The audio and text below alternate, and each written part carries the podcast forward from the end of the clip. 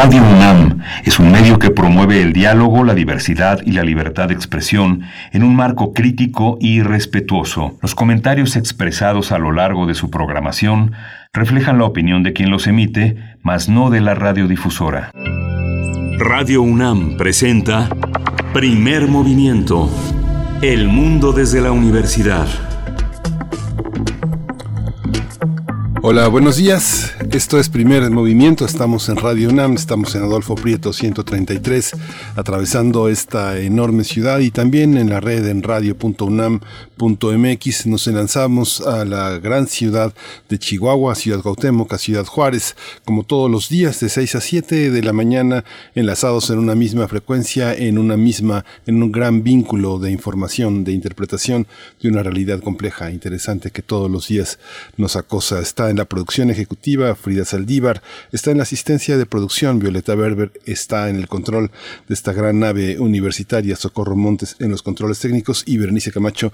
Buenos días, querida Berenice, buenos días. Buenos días, Miguel Ángel Quemain. Muy buenos días, amigos y amigas en la audiencia de esta frecuencia universitaria. Y llegamos a este día, lunes primero de marzo, estamos inaugurando marzo. Ayer se despidió eh, el mes de febrero con una tarde y una noche muy, muy calurosa en el centro del país. Y aquí estamos esta mañana para hablar de medio ambiente. Al iniciar el programa vamos a estar conversando sobre las presiones que tiene nuestro país, México, para adoptar energías limpias, presiones que vienen de lugares. Vamos a ver de qué se trata. Ahora también que tenemos esta cuestión de la ley de la industria eléctrica, por supuesto, en el centro del debate. Vamos a estar conversando con el doctor Adrián Fernández, doctor en ciencias ambientales por el Colegio Imperial de Ciencia y Tecnología en Londres. Es director ejecutivo de la Fundación Iniciativa Climática de México y ex presidente del Instituto Nacional de Ecología. Así es que, bueno, medio ambiente para iniciar este día lunes primero de marzo.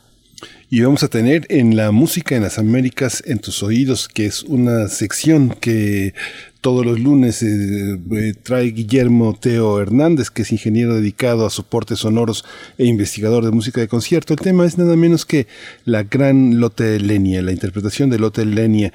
Usted la debe de conocer por Siete Pecados en la Capital, por, eh, por tres, este Mac the Knife, que es esta obra también de Bertolt Brecht y Kurt Weill.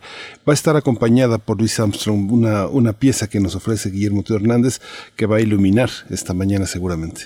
Por supuesto. Y bueno, hacia nuestra segunda hora en la nota nacional estaremos hablando de la regulación y el uso del cannabis en México. Ahora que vuelve esta discusión al Congreso de la República, vamos a conversar con Sara Snap, maestra en políticas públicas, cofundadora del Instituto RIA AC, organización mexicana que investiga e incide sobre políticas de drogas dentro de un marco de desarrollo, justicia social y construcción de paz.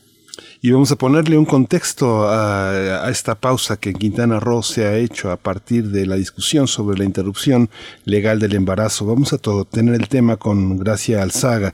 Ella es feminista, es abogada, es municipalista, es una mujer que conoce el tema y que nos va a ofrecer un panorama esta mañana. Así es. Bueno, la poesía, como cada día, en esta ocasión en la voz de Miguel Ángel Quemain, la selección también de la poesía necesaria. En la mesa del día vamos a tener a Federico Navarrete. El tema es eh, la discriminación y Federico Navarrete es historiador, antropólogo, investigador del Instituto de Investigaciones Históricas de la UNAM. Él ha escrito una, enorme cantidad de libros sobre, sobre este tema, la historia vista desde una manera, pues, de, con la mirada de ensayista, de crítico, de escritor, y justamente la discriminación es uno de sus grandes temas. Sí, y es un excelente divulgador también, tanto de la historia como de este tipo de temas como discriminación, como el México actual. Es un gran divulgador a través de sus libros y de sus charlas.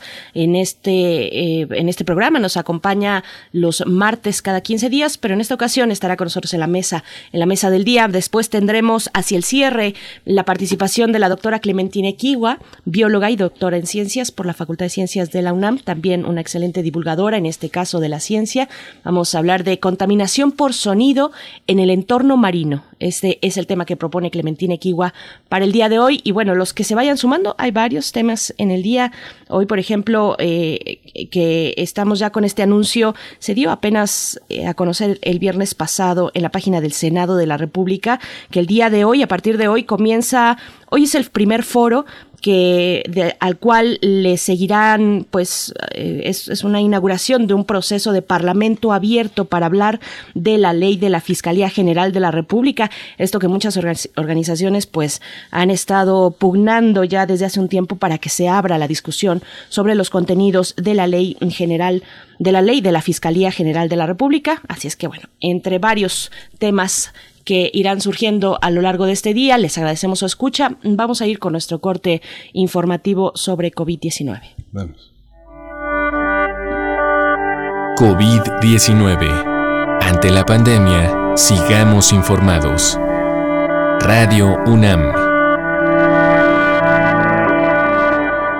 Información nacional, ningún estado del país se encuentra en el color rojo del semáforo epidemiológico COVID-19, es decir, en alerta máxima. De acuerdo con la Secretaría de Salud, 10 entidades se encuentran en color naranja, es decir, de riesgo alto, 20 estados se encuentran en color amarillo, es decir, de riesgo medio, y dos entidades en color verde que representa un riesgo bajo. La Ciudad de México permanecerá en el color naranja. Las autoridades anunciaron la, reapertura a partir de este lunes de cines, teatros y museos al 20% de su capacidad. Y por su parte, la Secretaría de Salud informó que el número de decesos por la enfermedad de COVID-19 aumentó en nuestro país a 185.715 lamentables defunciones. Esto de acuerdo con el informe técnico ofrecido el día de ayer por las autoridades sanitarias, donde nos comunicaron que los casos estimados son 2.281.355. Y este fin de semana la Organización Mundial de la Salud dio la bienvenida a la resolución aprobada el viernes por el Consejo de Seguridad de Naciones Unidas que pide a todos los Estados miembros el acceso equitativo a las vacunas, incluidas las zonas de conflicto. Sin embargo, Tedros Adhanom, director de la OMS, pidió al Consejo de Seguridad tomar en serio la exención de propiedad intelectual de las vacunas contra COVID-19 si queremos soluciones prácticas. En información de la UNAM, Carmen Gabriela Ruiz Serrano, ella es académica de la Escuela Nacional de Trabajo Social, señaló que para la niñez en etapa escolar, la pandemia trajo como consecuencia dificultades en su salud mental como ansiedad, depresión, incertidumbre y actitudes agresivas. La experta también dijo que la pandemia eh, pues ha mostrado la incapacidad de los menores para relacionarse con otros individuos de su edad o en general con su entorno, incluso generar encuentros más solidarios y empáticos. Por ello consideró necesario generar estrategias para el desarrollo adecuado de la niñez y recomendó que en caso de notar problemas con algún tipo de padecimiento, bueno, de salud mental en los menores, los que ya se han eh, mencionado, es necesario acudir con expertos. Música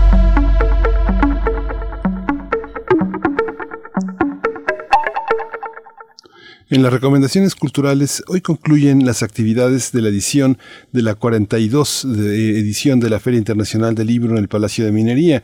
A las 12 horas a mediodía se realizará la presentación de los libros El cristianismo en Nueva España, de Antonio Rubial, y Lo psicopolítico, de Rosaura Martínez.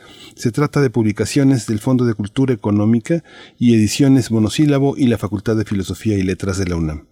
A las 18 horas también será presentada de la colección Ultramar todo el mundo sabe que vuelves a casa de Natalia Silvester. Se trata de una publicación de la Dirección General de Publicaciones y Fomento Editorial de la UNAM. Participan Isabel Zapata y Álvaro Uribe.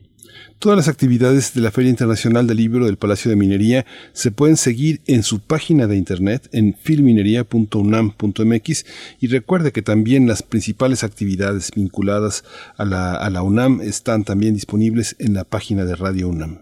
Por supuesto. Y bueno, les invitamos también a participar en redes sociales, arroba PMovimiento en Twitter, Primer Movimiento, UNAM en la red social de Facebook, con mucho gusto leemos sus comentarios. Vamos con música, una pausa musical a cargo de la mecánica popular. Bienvenida es la canción.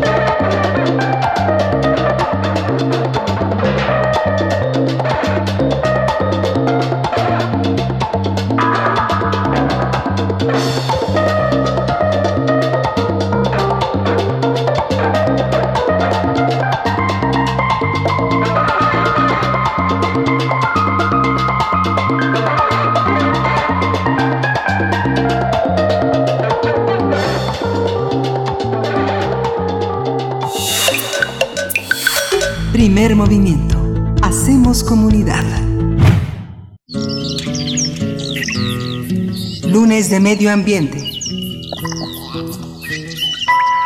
En las últimas semanas, los gobiernos de Estados Unidos y Canadá han expresado sus reclamos al gobierno de México en temas de energías renovables y el cuidado al medio ambiente. La administración de Joe Biden, que recientemente regresó al Acuerdo de París, ha reclamado seguridad para sus empresarios ante el aval de la reforma eléctrica en la Cámara de Diputados. Y es que las empresas estadounidenses aseguran que la reforma eléctrica es violatoria del Tratado Comercial entre México, Estados Unidos y Canadá.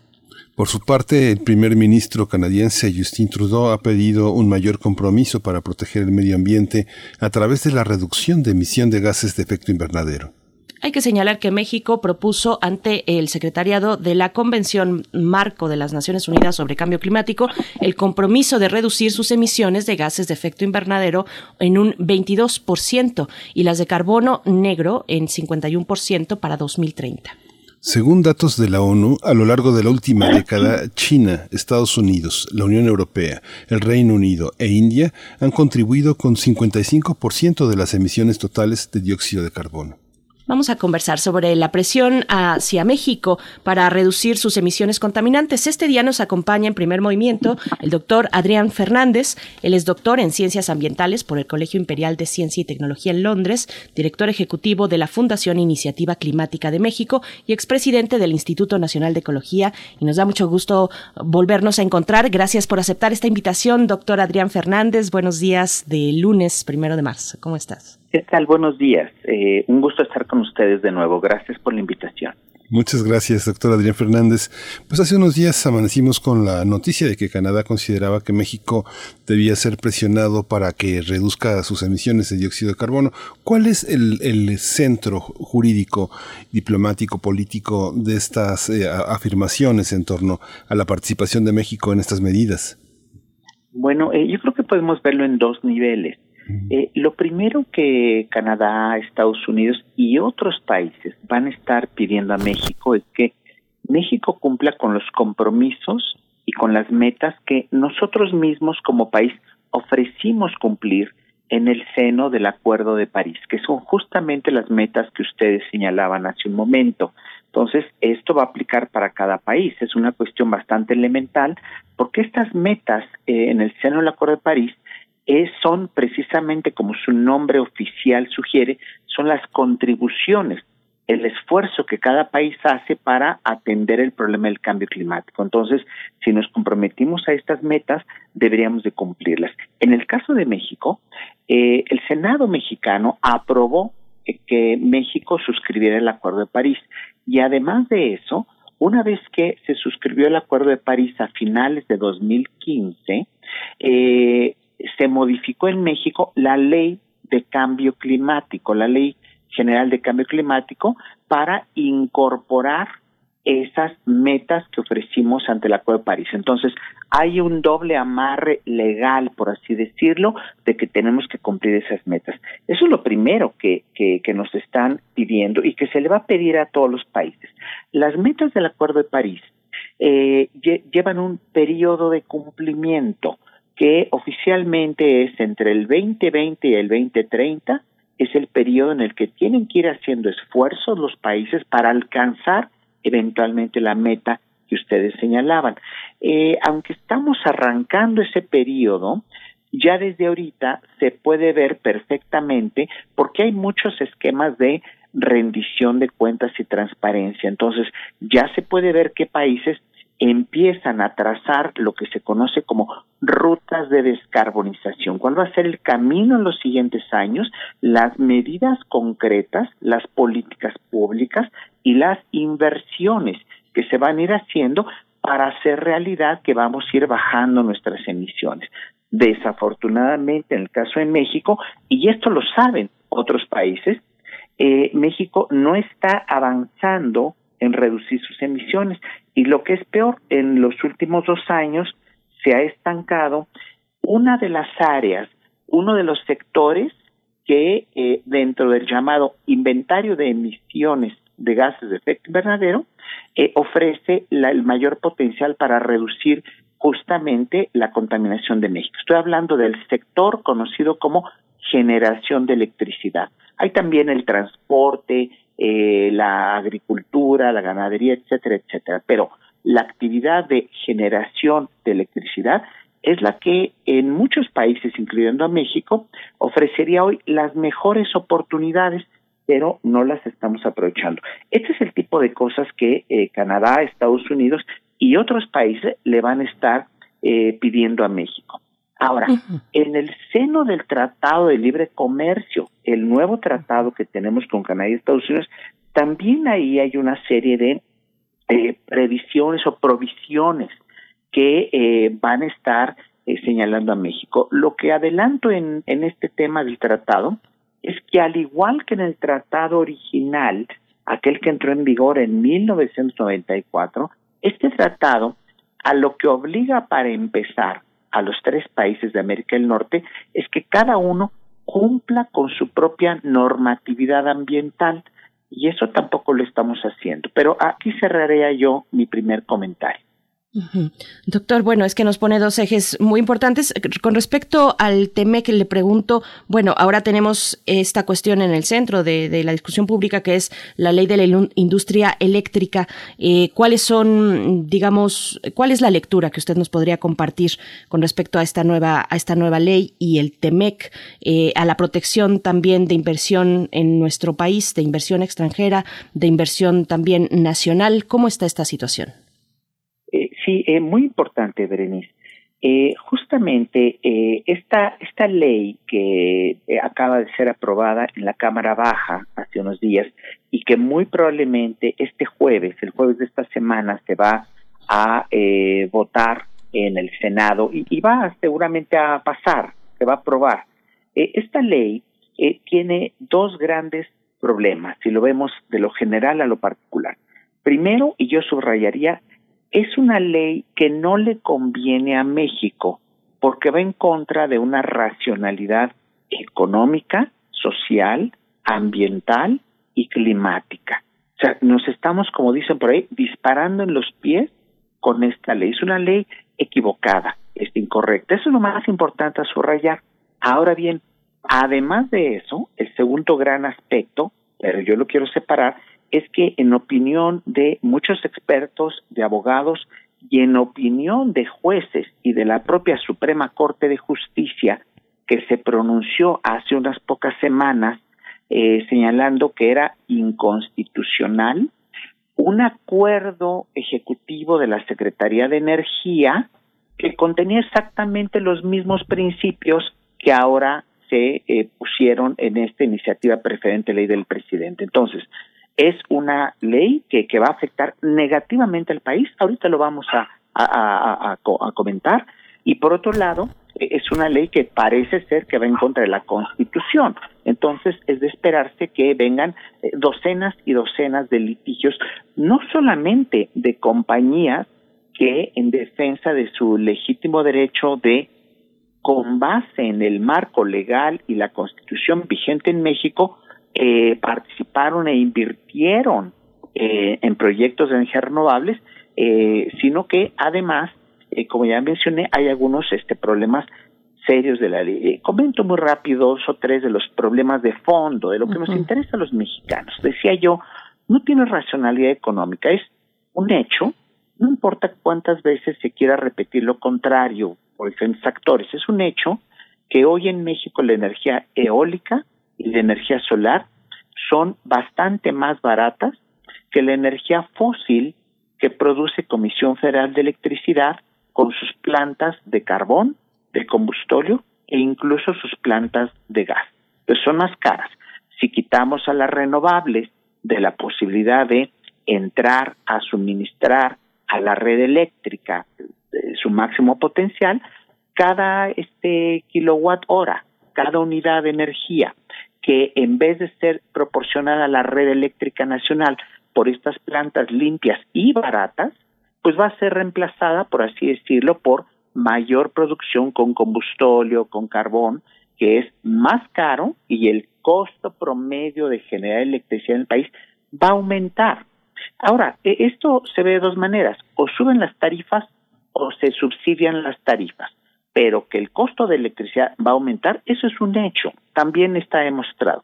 Esto eh, nos basamos en los datos de los costos comparados de producir electricidad con las diferentes tecnologías dados por la Comisión Reguladora de Energía en estos últimos dos años. ¿Por qué lo digo así? Porque es una Comisión Reguladora de Energía que ya tiene evidentemente una simpatía con el actual gobierno, los comisionados fueron puestos por el actual gobierno, etcétera, etcétera. Entonces, como parte de su trabajo, ellos siguen señalando que los costos de eólica y de solar son más baratos que los de las fósiles de Comisión Federal. Ahora, eh, por otro lado también, justamente una de las cuestiones que está en el centro de esta ley que se quiere pasar es cambiar la regla que determina eh, lo que se conoce como el orden de despacho de las diferentes tecnologías. El orden de despacho es simplemente la decisión que se toma eh, para ver cuáles energías van a suministrar primero a la red para alcanzar a cubrir la demanda.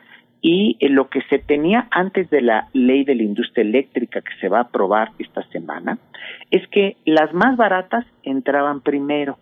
Esto se va a cambiar y ahora va a ser una decisión eh, pues este arbitraria, por así decirlo, en donde las todas las plantas de Comisión Federal van a entrar primero a ofrecer y a, meter su electricidad a la red.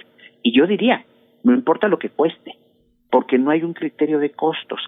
Justamente, si no fueran más baratas la eólica y la solar, pues no habría por qué modificar el criterio que ya existía. Si fuera más barato generar con gas o con carbón o con combustóleo, pues no hay que cambiar la regla que había. La van a cambiar porque es más caro.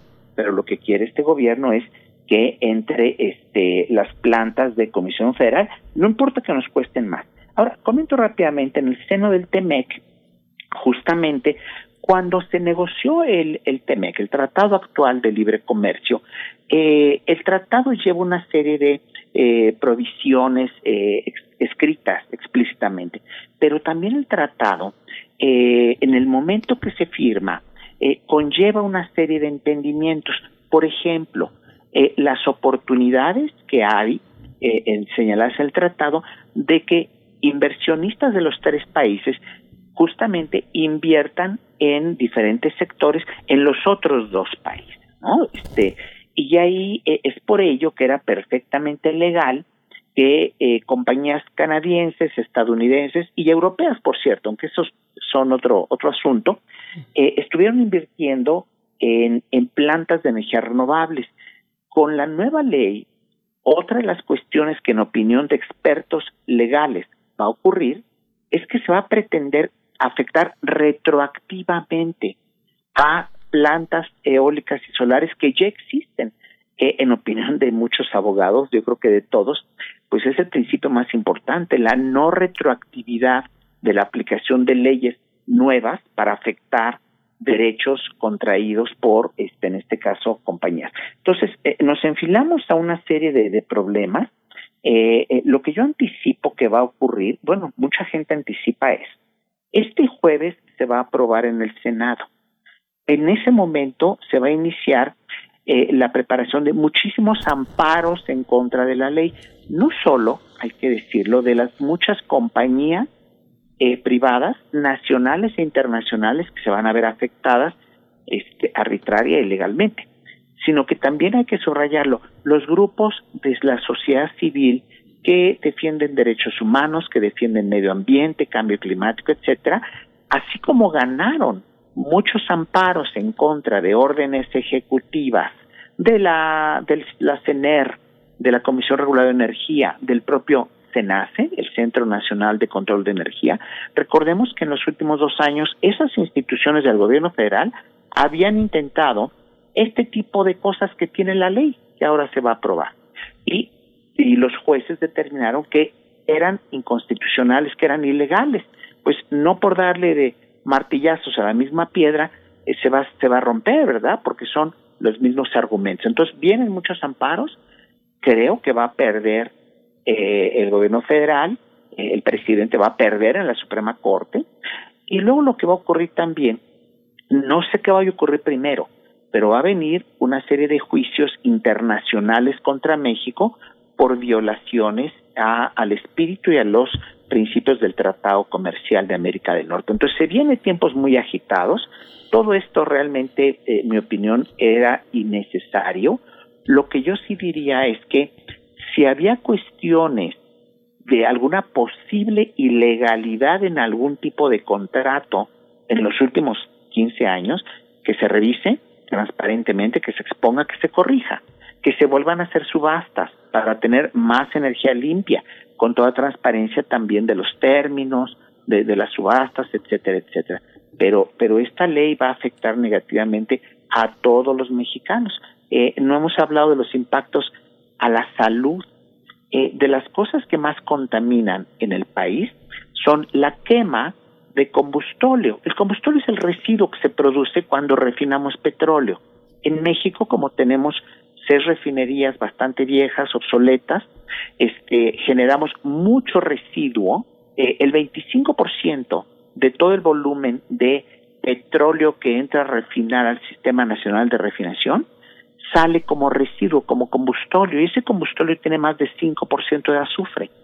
Y ya hoy en día ya no lo podemos vender a nivel internacional a los barcos, ¿no? De, de, de, gran calado para que este, lo utilizaran como combustible. Ya se prohibió justamente por contaminante. Entonces, ¿qué plan tiene la Comisión Federal? Meter ese combustóleo en donde ya estamos nadando en las refinerías de Pemex, ya está nadando en combustóleo, lo quieren meter a quemar en las plantas de generación de electricidad llamadas termoeléctricas que tiene la Comisión Federal y entonces este va a aumentar la contaminación, además de que va a ser más costoso. Wow, qué panorama tan desalentador. Esta reunión bilateral que tan próxima entre el presidente, entre el gobierno federal y los Estados Unidos, eh, tendrá como tema ese, ese aspecto. El gobierno de Biden está previendo con, con toda la, la, premura en tomar las riendas, está viendo ese tema desde un punto de vista mucho más eh, jurídico, más que de defensa de sus propias empresas. Y hay penalidades para su implementación, justamente como señalaba el primer ministro Trudeau, que hay un impuesto al carbón, hay una penalización este, transfronteriza por la utilización de estas medidas. Eh, eh, son puntos fundamentales, Miguel Ángel, qué bueno que los tocas. A ver, primero, eh, y yo estoy seguro que sí se va a tocar el tema. Recordemos que hace unos muy pocos días, en el primer viaje virtual del secretario de Estado de los Estados Unidos eh, a México, entre comillas, ¿no? El viaje virtual donde se reunió con sus contrapartes. Por un lado, con el canciller Ebrard y por otro lado, con la secretaria de Economía, la secretaria Cloutier. Si ustedes revisan el muy breve comunicado de prensa conjunto, porque ese se, se entre las dos partes, que es un párrafo de seis líneas, se menciona por ahí que se van a resolver los eh, las inquietudes o los asuntos eh, con respecto a energía. Entonces, claro, no se va a decir ahí de que es una altísima preocupación del gobierno de Estados Unidos, pero lo es, porque además de que hay, no solo hay compañías estadounidenses que han invertido en energías renovables y que las quieren sacar pues yo diría la mala, sino que algunas de esas inversiones incluso cuentan con algunos apoyos de mecanismos de financiamiento donde hay dinero de los contribuyentes estadounidenses, o sea, de fondos del gobierno de los Estados Unidos. Entonces, ningún país, sea Estados Unidos o cualquiera, va a permitir que otro país afecte inversiones que se han hecho eh, siguiendo las normas y la ley. Ahora, eh, yo no tengo duda que hoy se va a tratar el tema. Eh, lo que Estados Unidos seguramente hará es que eh, estas cosas, como es un tema muy álgido, muy espinoso y muy grave, muy grave, y que sí tiene todos los elementos para que pudiera, si no se corrige con diplomacia y con sensatez, va a tener todos los elementos para que escale, incluyendo disputas comerciales, y ya en un caso extremo, este, Estados Unidos podría eh, tomar sanciones contra México, eh, subir eh, aranceles, tarifas a productos que México exporta hacia Estados Unidos. Pero eso ya son casos extremos. Yo creo que lo que va a ocurrir aquí, Miguel Ángel, tiene que haber diplomacia de alto nivel. Estados Unidos va a ser eh, respetuoso, porque aquí no es un asunto que se esté metiendo en nuestra soberanía. Eso no es cierto. Estados Unidos lo que va a exigir es que cumplamos nuestras leyes y nuestra constitución. Entonces, eh, habrá negociaciones de muy alto nivel, este, privadas, este, eh, con prudencia, pero muy firmes.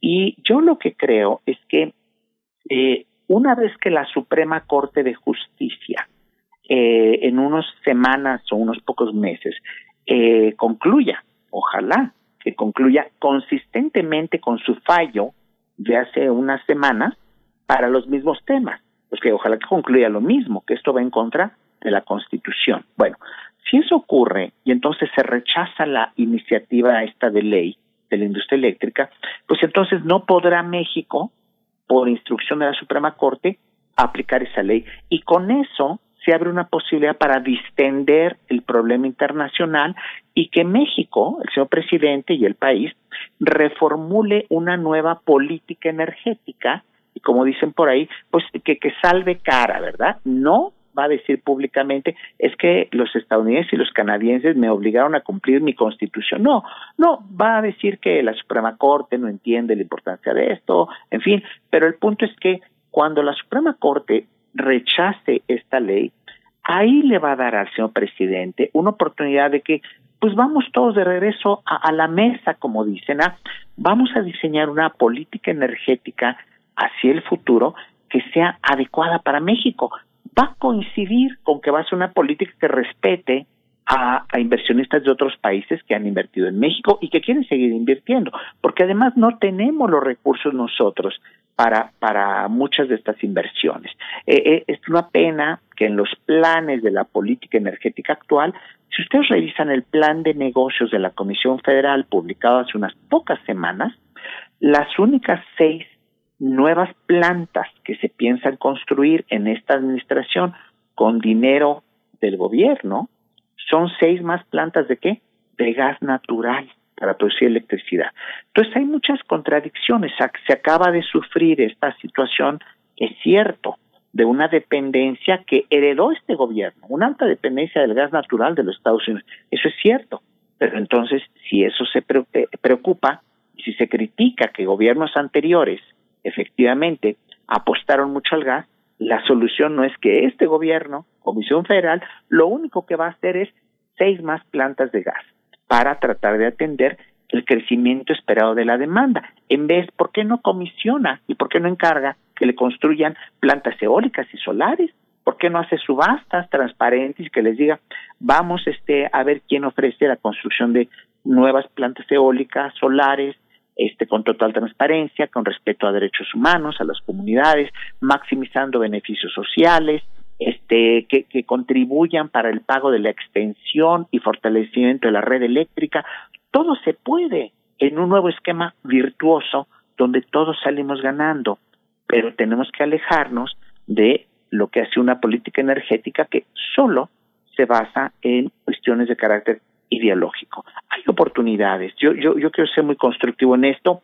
Este, ahora que se rechace en unas semanas la ley, porque es inconstitucional, vamos todos a buscar leyes que le, que le beneficien a todos los mexicanos, que no nos enfermen por emisiones contaminantes de combustorio, que, que no causen mortalidad prematura como se causa por esta contaminación, que generen empleos, en tecnologías del futuro, este, estas eólicas solares, hidrógeno verde, autos eléctricos. Vamos a caminar hacia donde va el resto del mundo para beneficio de, México y también a este gobierno le, le beneficiaría porque eh, tendría un mejor desempeño, entregaría mejores cuentas. Pues, doctor eh, Adrián Fernández, nos estamos acercando al cierre. Le pido un comentario precisamente para cerrar pues toda esta exposición, porque parece que pues que vamos precisamente al lado contrario y que el presidente no está convencido de, de, estos argumentos. Muchos países desarrollados están dando ya pasos muy decididos, por supuesto, hacia una transición que es muy costosa también y que tienen ellos, esos países, pues una industria privada que sostiene esos eh, costos de transición. Mm, es muy distinto en nuestro país, pero mm, de nuevo parece que estamos dando pasos hacia el lado contrario. Eh, ¿Cómo, cómo entender esta, esta visión presidencial, eh, doctor? Eh, bueno, eh, la verdad es, es este difícil de entender que solamente, pues, como ya mencioné, es una cuestión de carácter ideológico. Ideológico, ¿por qué? Porque hay de inicio un deseo, un deseo de que para este sector, que claro que es un sector estratégico, el de la energía, hay un deseo, un posicionamiento de que quieren que sea el gobierno a través de sus empresas la que tenga este pues digamos una predominancia yo diría artificial no porque eh, eh, el gobierno eh, lo que tiene es la gran prerrogativa irrenunciable de ser el gran regulador, el que pone las reglas, el que pone orden, el que supervisa, el que sanciona al que haga alguna cosa mal. Eso es irrenunciable y en eso está la soberanía energética. La soberanía no está en que toda la electricidad que se produzca la produzca la Comisión Federal, aunque nos cueste cuatro veces más y aunque miles de mexicanos se enfermen y mueran prematuramente por respirar el combustóleo que, que se va a utilizar. Eh, mencionaba Miguel Ángel hace un rato esta cuestión de, de por un lado, el impuesto al carbono, pero por otro lado un tema, y, con esto quizá este cierro, que eh, un asunto que ya está considerado en el nuevo pacto verde europeo y que lo va a considerar el nuevo gobierno de Estados Unidos. Estoy hablando de las llamadas eh, tarifas eh, fronterizas eh, de ajuste, de ajuste por el carbono. Esto es, se van a poner cuotas, tarifas, incremento este, a las importaciones de productos que vengan de países que justamente producen estos bienes eh, utilizando, emitiendo demasiado dióxido de carbono a la atmósfera. Entonces, esta matriz energética del futuro cercano que nos están planteando de más carbón, más combustóleo, menos renovables, no sería nada difícil. De hecho, no es si va a haber o no, sino cuándo va a haber estas tarifas y estos impuestos, digamos, fronterizos. ¿A qué?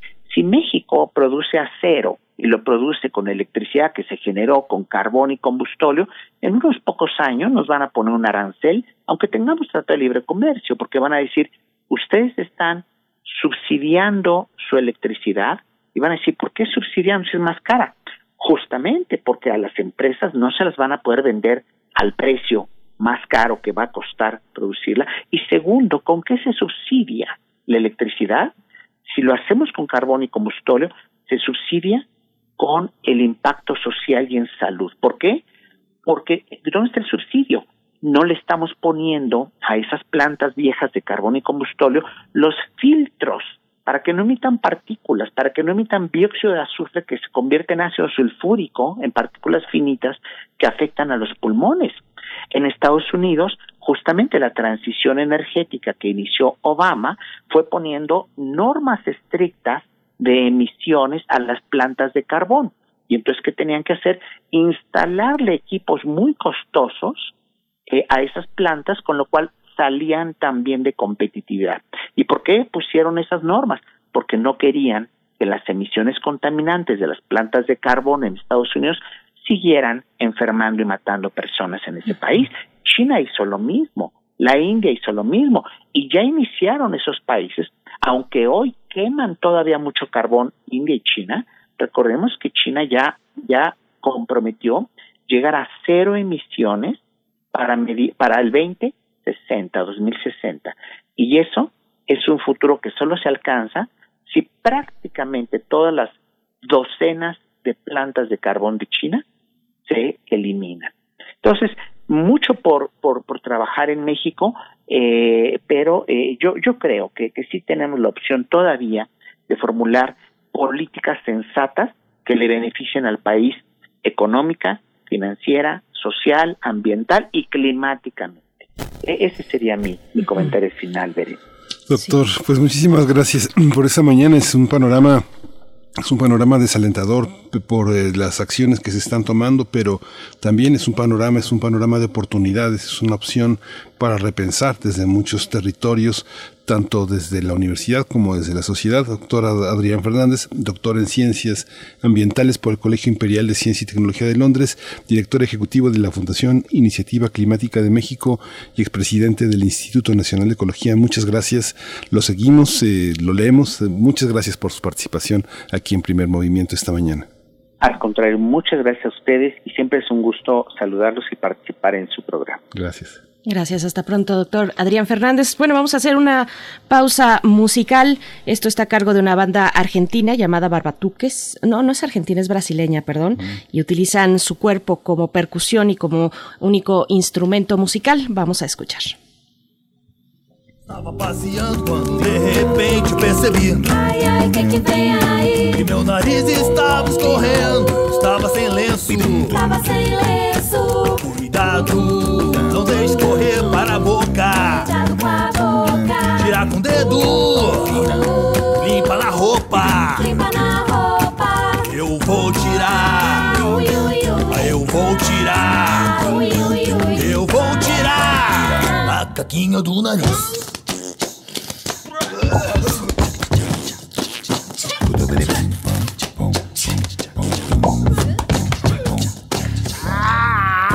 Que droga, de onde cê escorrer? Agora o único jeito é lamber. Putz, grila, mas que gosto ruim. Nem parece que isso saiu de mim. Eu vou tirar, eu vou tirar, eu vou tirar a caquinha do nariz.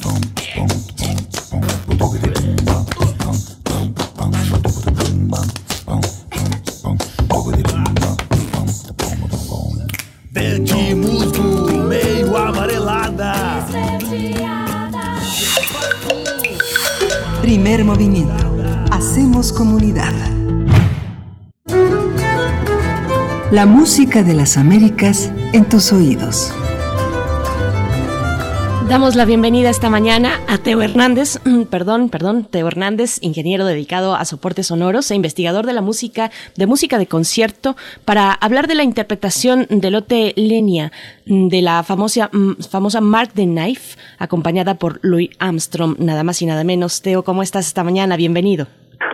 Muy buenos días, Berenice, Miguel Ángel, como siempre un gusto a todo el equipo de Primer Movimiento. Y hoy pues es una especie de divertimento lo que vamos lo que vamos a escuchar, ¿no? Efectivamente, eh, mira, hablar de Lotte Lenia es hablar de una de una leyenda de, de, de la música. Ella nació nació en Austria y murió en Nueva York.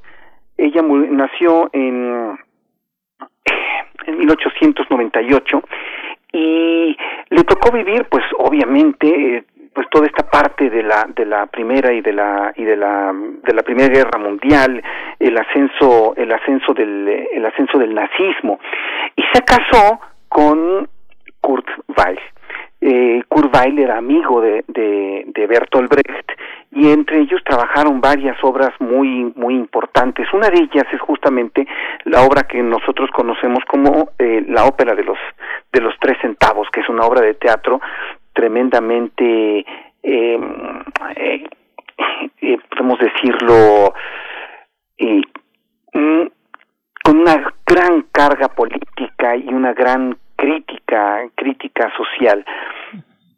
Eh, Brecht entendía la provocación como un medio de conmover al público, de inquietarlo, de desafiarlo, incluso de, de enojarlo, ¿no?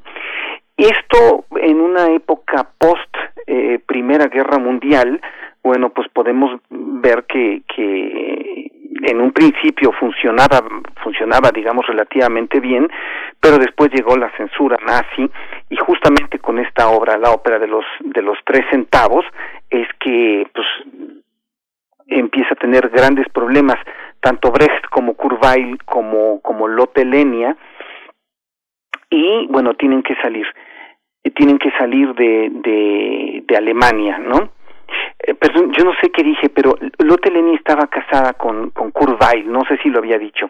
Entonces, salen y Lotte Lenia, que era una gran soprano, era una gran cantante, era una cantante sin estudios, es una cosa muy curiosa. Sin embargo, ella tenía una, una gran facilidad para conmover a los, al, al auditorio. El, el mismo Kurt Weill decía que, que bueno, que ella era una persona sumamente especial porque tenía un don de atraer, de atraer al público. De la ópera de los tres centavos, hay una, una parte que es justamente Mickey Messer o que lo que después se conoció como Mac the Knife, que se volvió inmediatamente famosa en en el estreno en, en este en Alemania, pero después se volvió famosísima también en Estados Unidos. Se tradujo se tradujo como Mac the Knife o como Mac el, el navajas y fue una canción que que trascendió los los este el ámbito de la de la de esta ópera. Ahora esta ópera tiene unas características muy especiales porque no es una obra podemos decirlo eh, en el estilo clásico, es una obra para muy pocos instrumentos, es una especie de ópera de cámara que toma elementos del jazz y de algunos tipos de música popular. Entonces, de alguna forma es un antecedente a lo que nosotros podríamos conocer como el musical, como el musical americano, o si no es un antecedente, por lo menos sí es una obra que encaja perfectamente en este en este concepto de obra viva, de obra contemporánea absolutamente a su tiempo, que habla de su tiempo y que le habla a este tipo de público que no es el público que va a la ópera, que no es el público, digamos, de una élite, sino es un público bastante más amplio. La interpretación que hace Lotelenia de, de Mac the Knife o Mickey Messer cuando le ponen a Louis Armstrong, un día le dicen, te vamos a dar una sorpresa, mira, vas a hacerlo con Louis Armstrong. Y entonces dice, bueno, pues sí, está bien, vamos a hacerlo. Resulta que la, Louis Armstrong es este, es un trompetista de jazz, todo el mundo lo conoce, y llega con su Sol Star y había perdido las partituras. Entonces tienen que leerlo ya a primera vista y cuando lo cuando lo ven eh, empiezan a hacer como adaptaciones al jazz, cierto tipo de improvisaciones que le cuestan muchísimo trabajo a Lotelenia. Por fin, después de una serie de tomas muy interesantes, que por cierto están grabadas y publicadas también, editadas, todas estas, estas tomas donde hay correcciones, sale una versión de Mac Knife que es absolutamente de referencia, se volvió, se volvió famosísima y donde se ve además la maestría de, de Louis Armstrong. Louis Armstrong era, era, como todo el mundo sabe, un gran jazzista, eh, pero tiene una intuición musical tan grande, tan grande, que incluso le hace correcciones a, a Lotelenia a la hora de estar en esta nueva interpretación. Estamos hablando que le está haciendo correcciones a Armstrong, a la persona que estrenó la ópera de los tres centavos y que había vivido con ella.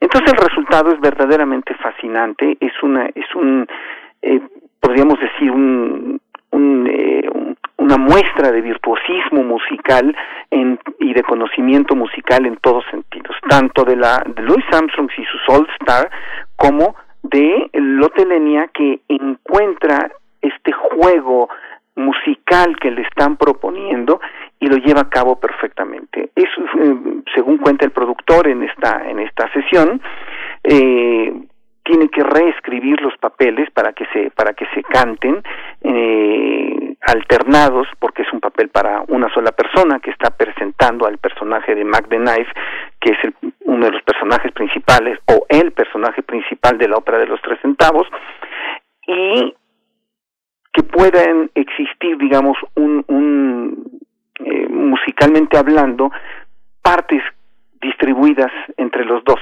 Pero bueno, como están distribuidas entre los dos y están están este digamos dialogando entre Louis Armstrong y Lotelenia, lo que sucede es que empiezan a también a hacer pequeñas interpolaciones al texto y entonces empieza a, a este Lotelenia hace alusiones a Armstrong, Armstrong hace alusiones a Lenia, encontrándonos bueno en un repito en un en una en un en una pieza musical de un enorme virtuosismo musical y me refiero musical ni siquiera es un virtuosismo técnico, ¿no? Sino, sino esto va un poco más allá. Es una pieza donde se ve que están gozando la música.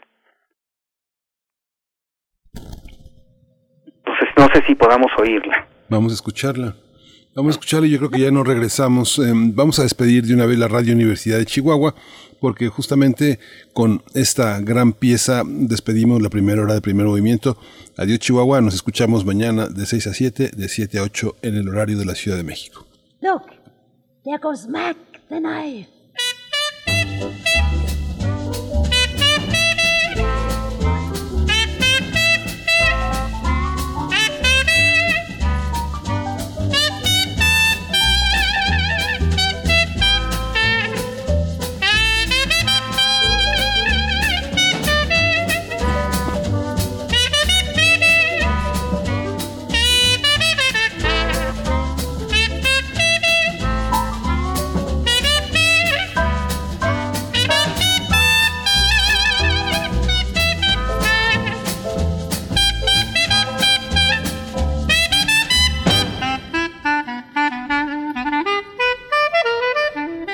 The shark has a pretty teeth, dear.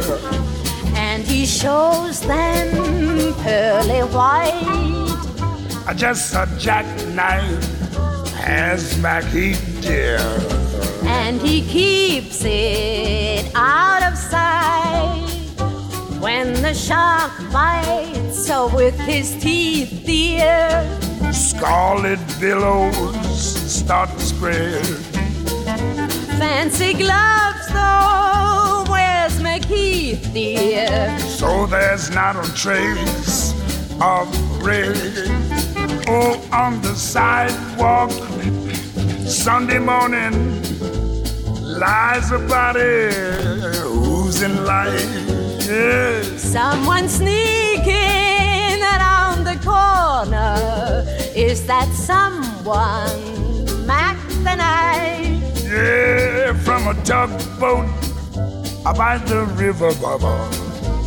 A cement bag drooping down. Mm, the cement's just for the weight, dear. Bet you Mac he's back in town. The Louis Miller disappeared, dear, after drawing out his cash. Sailor. Did our boy do something rash? Look here, Suki Tawdry. Jenny Diver I said Lottie Lenya. with Lucy Brown. Oh, the line forms on the right, dear. Now that Mackie's back in town.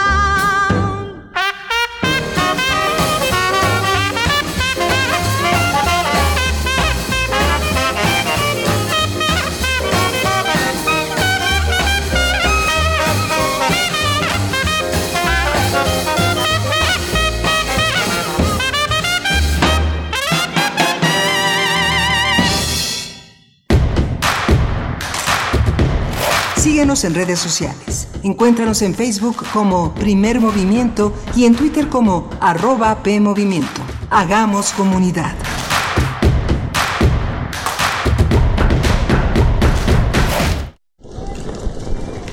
Hola Juan, Hola Oscar, ¿ya te has dado cuenta que llevamos mucho tiempo juntándonos en esta transmisión? y ahora nos juntamos para hacer este promocional de nuestro propio programa. Sí, hombre, por- en esta ocasión no es así un encuentro casual. Las Esquinas del Azar, todos los martes a las 10 a.m. y retransmisión los sábados a las 4 p.m. por el 96.1 de FM. Radio UNAM, Experiencia Sonora. El crimen organizado avanza, los jóvenes sin oportunidades. Es el México del retroceso de Morena. Llegó la hora de corregirlo. El PAN gobierna mejor y gobierna para todas y todos. Querétaro es primer lugar nacional en entrega de asistencia social alimentaria. Quintana Roo es de los líderes nacionales en rendición de cuentas de recursos contra COVID. Y Nayarit recuperó más de 4.000 empleos durante la pandemia, siendo uno de los estados con menos casos. Habla Marco Cortés, presidente nacional del PAN. Cambiemos hacia el futuro. Únete a Acción por México. Partido Acción Nacional. El 2020 fue el año del cambio, pero no del que esperábamos. Cambiamos nuestra forma de estudiar, trabajar y salir. Cambiamos para sobrevivir, para salir adelante.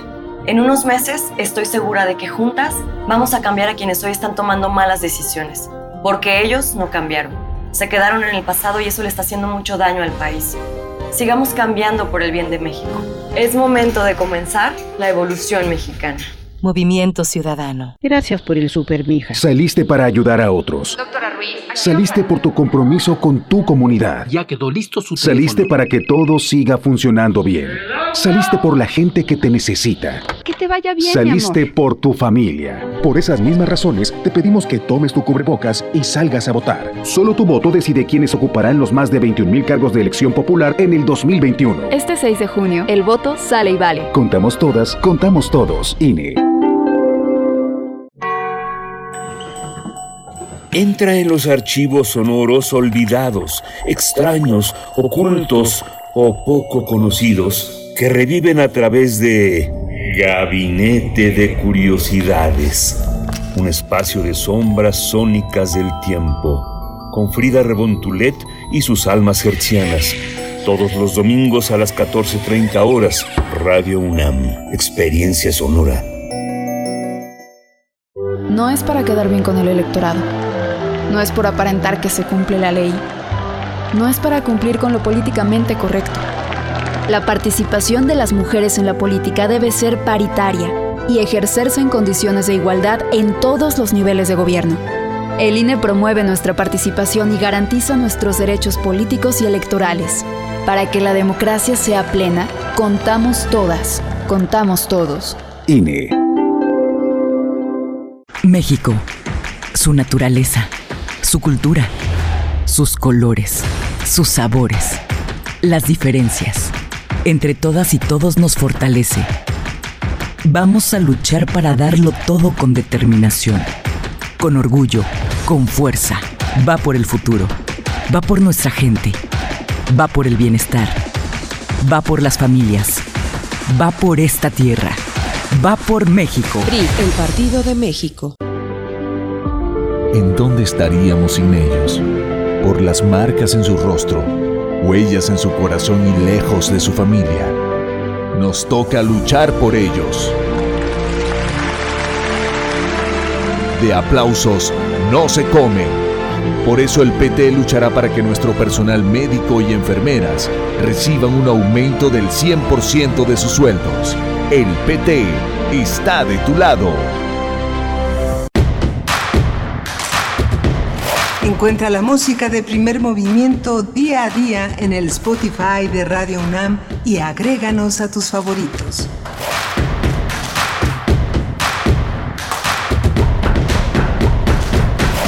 Lunes primero de marzo de 2021, bienvenidos, bienvenidas a nuestra segunda hora de transmisión, una transmisión en vivo, en vivo a través del 96.1 de FM, del 860 de AM y también nos enlazamos con la radio Nicolaita en este momento, durante esta hora, a través del 104.3. Abrazos y saludos a Morelia, saludo a mi compañero Miguel Ángel Quemain en el micrófono. Hola, buenos días, Bernice Camacho. Buenos días a todos los radioescuchas que nos sintonizan eh, desde, desde las 8 de la mañana, desde las 7 de la mañana y ahora a las 8 de la mañana desde Morelia, Michoacán, en este gran estado donde nos conectamos, como señalaste, con la radio Nicolaita. Y justamente tenemos una hora interesante vinculada con muchos estados de, del, país, justamente la regulación y uso de la marihuana. Vamos a tratarlo con Sara Snap, que ya está con nosotros eh, conectada y es maestra en políticas públicas y cofundadora del Instituto RIAC, una organización que investiga e incide sobre políticas de drogas dentro de un marco de desarrollo de justicia social y construcción de paz. Y veremos también en Quintana Roo la interrupción legal del embarazo, este tema que ha sido eh, uno de los acuciantes el fin de semana hacia el sureste, de, hacia el sur del país. Lo vamos a tocar con Gracia Alzaga. Ella es feminista, abogada, municipalista, una mujer que conoce muy, muy bien, muy bien este tema y que nos dará un panorama de lo que sucedió este fin de semana en Quintana Roo. Por supuesto, bueno, para esta hora eh, ambos temas mm, polémicos o que generan posiciones encontradas eh, socialmente hablando. Vámonos ya de una vez con nuestra nota nacional. Primer movimiento. Hacemos comunidad. La Comisión de Salud de la Cámara de Diputados retomará la discusión sobre la legalización del uso recreativo de la marihuana avalada ya en el Senado. El Congreso de la Unión tiene como plazo hasta el 30 de abril de este año para aprobar la ley que permita el uso recreativo de la marihuana después de que la Suprema Corte de Justicia de la Nación considerara el asunto como un problema de constitucionalidad. Recordemos que en noviembre de 2020 el Senado aprobó despenalizar y regular el consumo personal lúdico de marihuana en todo el país, una legislación de avanzada no solo en el continente, sino en el mundo entero. Con la aprobación del dictamen, se expide la Ley General para la Regulación del Cannabis. Se crea el Instituto Mexicano para la Regulación y Control del Cannabis. Además, se modifican, reforman y adicionan varios artículos de la Ley General de Salud y del Código Penal Federal. Las reformas que avalaron senadores eh, permitirán poseer hasta ocho plantas por domicilio, autoriza, eh, autorizará eh, alimentos y derivados con cannabis no psicoactivo, otorgará licencias para siembra, cultivo y cosecha y garantiza el consumo privado de marihuana sin, sin menores presentes, sin menores de edad presentes. La legislación todavía contempla sanciones penales para la posesión de más de 200 gramos de cannabis y multas por portar entre 28 y 200 gramos. En el periodo de receso legislativo, varias asociaciones defensoras del consumo de cannabis reclamaron que el texto aprobado en la Cámara Alta no resolvía nada al mantener las penalizaciones. Vamos a conversarlo justamente sobre la legalización del uso recreativo de la marihuana con Sara Snap. Ella es maestra en políticas públicas, cofundadora del Instituto RIA, organización mexicana que investiga sobre políticas de drogas dentro de un marco de desarrollo, justicia social y construcción de paz. Bienvenida, Sara, aquí a Primer Movimiento esta mañana. Muchas gracias. Buenos días a todas y todos y todos los que nos están escuchando. Gracias, bienvenida Sara Snap. Gracias por estar una vez más con nosotros. Bueno, para darle seguimiento, ya habíamos conversado contigo en ocasiones anteriores. Te pediría primero un contexto y frente a lo que ya, pues, eh, parece será ya la discusión en el Congreso, una discusión para legislar sobre cannabis en un año electoral, además, Sara Snap.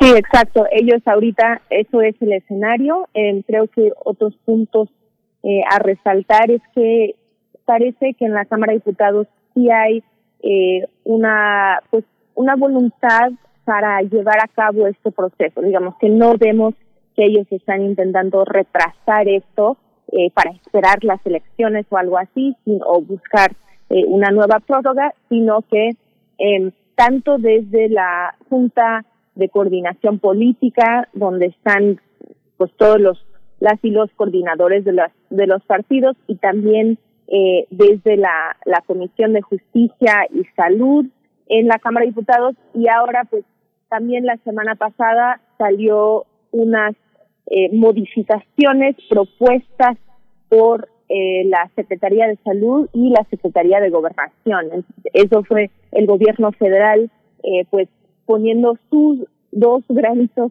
eh, en la mesa para discusión eh, y la semana pasada tuvieron dos reuniones muy, muy, muy interesantes, eh, muy necesarias, ¿no? De que ya están empezando a trabajar.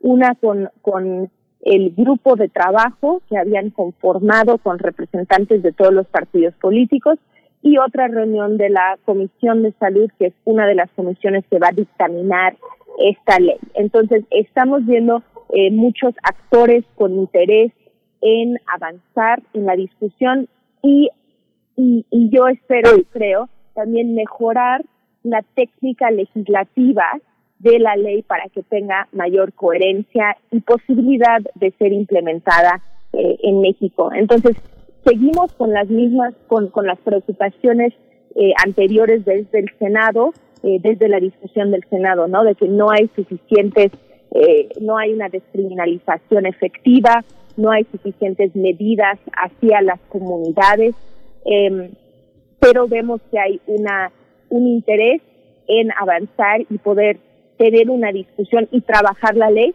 y en un plazo corto, ¿no? Nos, eh, al principio dijeron, bueno, va a ser esta, esta semana. Ahora están diciendo va a ser la siguiente semana para que puedan tener esta semana eh, para poder discutirlo y pues tal vez mejorar ese documento, que ya hay algunas versiones eh, de diferentes documentos circulando para discusión.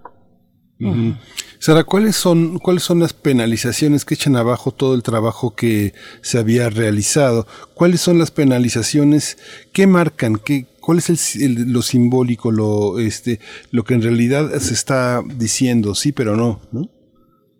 Sí, digamos que lo, lo preocupante empieza con, con las multas, de que si, si nos encuentran portando eh, arriba de los 28 gramos, no, entre 28 y 200 gramos, puede, pueden imponer las autoridades una multa de 5 a 11 mil pesos.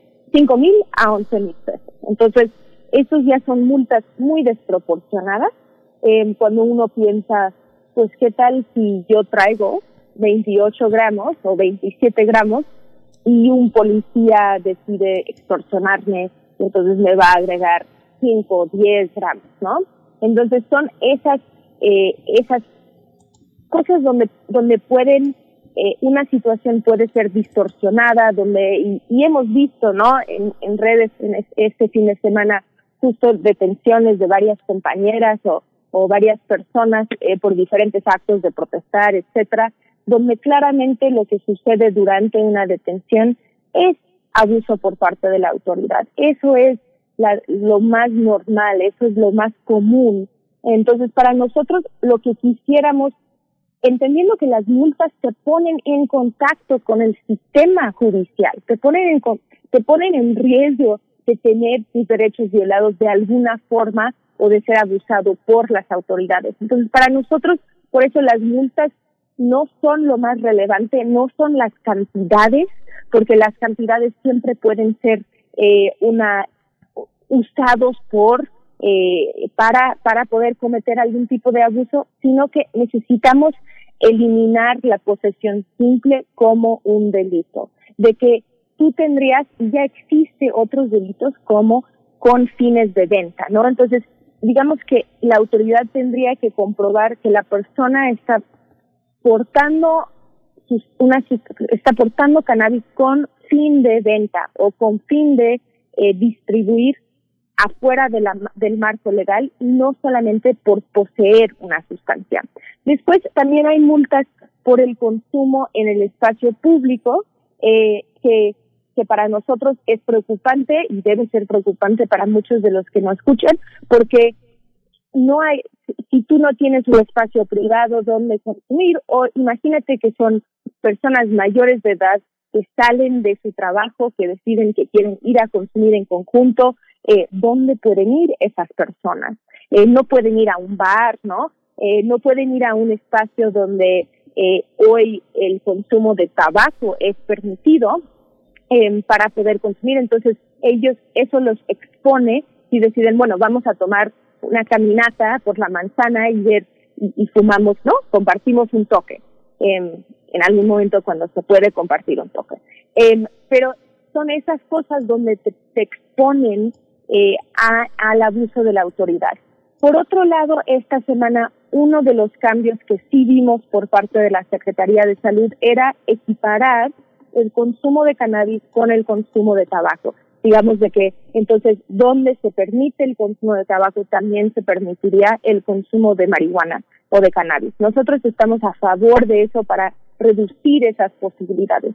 Pero otra cosa, ojo, que la Secretaría de Salud eh, propuso era de que hubiera un registro para el autocultivo, algo que nosotros, una discusión que desde nuestra perspectiva ya habíamos superado y que no es necesario un registro si vas a tener tus seis plantas en tu casa. Es costoso de implementar, muy difícil a que las personas, entonces, eh, los que van a revisar pueden venir a tu casa a ver cuántas plantas tienes, no es una invasión de la privacidad y no es necesario para tener eh, tus plantitas de cannabis que, que se va a permitir. Entonces, hay ciertas cosas donde vemos, sí vamos, podemos ir avanzando, ¿no? Como equiparar espacios iguales al tabaco a cannabis, eh, pero donde después salieron otras cosas como este posible registro que nadie quiere y que según las experiencias internacionales como de Uruguay no funciona, no hace que, que sea una mejor ley que todos nos tengamos que registrar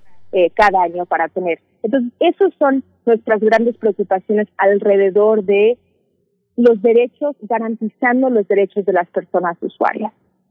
Sara Snap, con esto que nos comentas, el registro para el cultivo eh, sería como una especie de padrón de usuarios, entiendo yo, pero se acompaña, digamos, esta propuesta se acompaña, esta propuesta legislativa se acompaña de, de una serie de diseños institucionales, de ajustes, de mecanismos para acompañar y supervisar precisamente eh, pues lo que será en su momento y como quede de acuerdo a cómo quede pues el uso de la marihuana en el país. ¿Cuáles son estas instituciones, estos ajustes en términos de diseño institucional?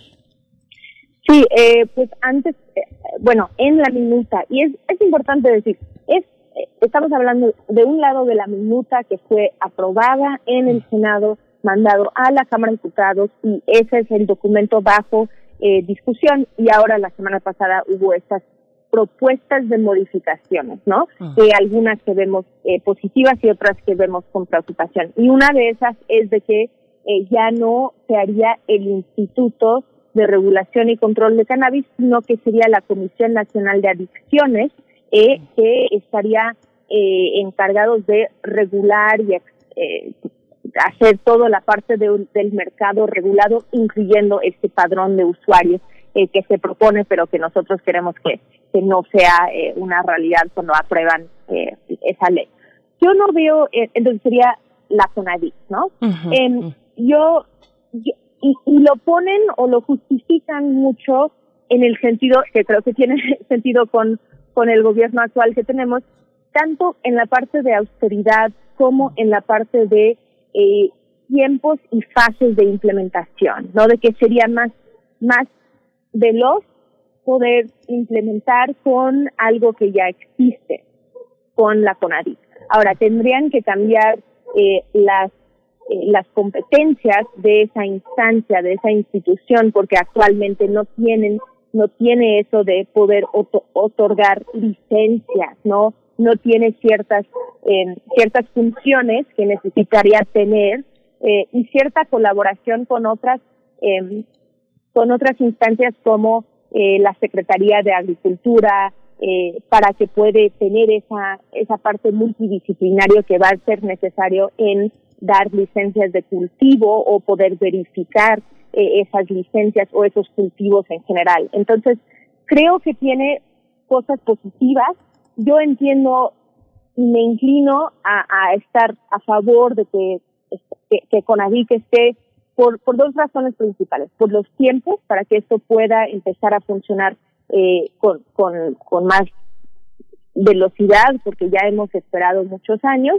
Eh, y dos, porque sí hay una persona aliada eh, en la Comisión Nacional, quien es el, el Comisionado Nacional de Adicciones, Gary Sabiki, es alguien que sí conoce la planta, es alguien que en su vida, antes de, de formar parte del gobierno, usaba cannabis medicinal en su práctica. entonces, es alguien que creo que, que tiene ese acercamiento, que quiere estar eh, trabajando en esto, quiere estar impulsando eh, este cambio de paradigma en el país, pero creo que va a requerir un poco de cómo, cómo aseguramos eh, tanto los derechos de las personas usuarias, como ya mencionado, cómo aseguramos que las asociaciones canábicas sean una vía muy posible y una vía muy accesible para la gente eh, que ahorita no están eh, completamente eh, bajo ese esquema.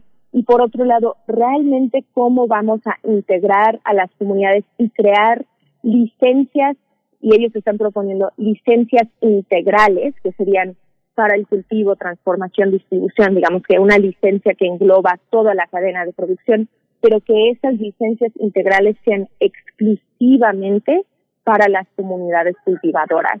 Eh, entonces, de que, de que eso sea algo donde no hay empresas que pueden buscar esas licencias, las empresas tendrían que ir eh, por eh, licencias individuales, sino que esta idea de una licencia integral sea solamente para comunidades. Entonces, creo que con el acompañamiento de la sociedad civil que hemos estado pues muy presentes y, dando nuestros comentarios a cualquier eh, documento que entra, em, se puede ajustar y hacer una mejor ley. Em, es nada más de que tengamos los, los objetivos muy claros en la redacción. Entonces, digo, yo era partidaria de hacer un, un instituto de regulación y, control de cannabis. Puede ser que a futuro eh, lo podemos hacer o que en esta, en esta discusión no prospera esta idea de CONADIC y regresan a la idea del, del instituto, que yo sí apoyo. Eh, pero entiendo también por qué eh, tal vez nos estamos poniendo más pragmáticos en cómo sería la implementación. Y yo creo que sí es importante movernos de esa discusión ideológica que hemos tenido ya durante tres años, ¿no? En, un, en una discusión ágida de, agitada de, de, legislativa a algo muy pragmático, cómo funcionaría y cómo funcionaría para el siguiente año, para 2022. Ajá. Esta, esta, esta visión, Sara, está, este, eh, constituye también una, un, un, debate que continúa en el, en el tema de la salud y que algunos empresarios, entre ellos, bueno, el conocido, el conocido este, expresidente Fox, eh, pensaba impulsar toda una serie de negocios en torno a la cannabis medicinal. Esta, esta parte queda entonces eh, limitada, queda entonces eh, sujeta a, a una regulación más estricta, ¿o cómo es? Sí, digamos que hay eh, varios varios intereses, ¿no? Que quieren eh, formar parte. Eh, también hay, eh, pues vimos eh, ayer un, un artículo de opinión de unos expresidentes de Colombia, Santos y Gaviria, eh, pues dando dando la bienvenida a este cambio de paradigma. Y ellos dos eh, forman parte de un grupo que se llama la Comisión Global de Política de Drogas, que más allá de los intereses económicos eh, han trabajado mucho en cómo hacemos leyes que son eh, o, reformas a las políticas de drogas que sean más centradas en personas, en, eh, en entender que la prohibición no funcionó en su país y no no no va a funcionar bajo ningún eh, ningún esquema o algún no como que no es de echarle ganas. Tanto Colombia como México ya le ha echado muchísimas ganas muchísimas vidas y es tiempo de de, de, transitar a un mercado eh, legal. Y para nosotros siempre ha sido de que no estamos buscando hacer un mercado parejo donde todos tengan la, las mismas oportunidades, las transnacionales con la industria mexicana, con las comunidades eh, cultivadoras eh, mexicanas, sino que realmente cómo lo hacemos para que funcione para las comunidades. Ayer estuve en un foro eh, del Instituto de Formación del Partido de Morena, donde estuvo eh, el señor Arturo López de la Sierra de Guerrero, y él habló de, los 50 mil eh, personas que forman parte de esta industria ilegal y la necesidad de, de integrar y hacerlo lo más fácil posible para que ellos puedan participar y que ellos quieren, están dispuestos, ¿no? Creo que también eso es un cambio de que hace unos años tú ibas a algo se hablaba de esto y eran puras empresas, ¿no?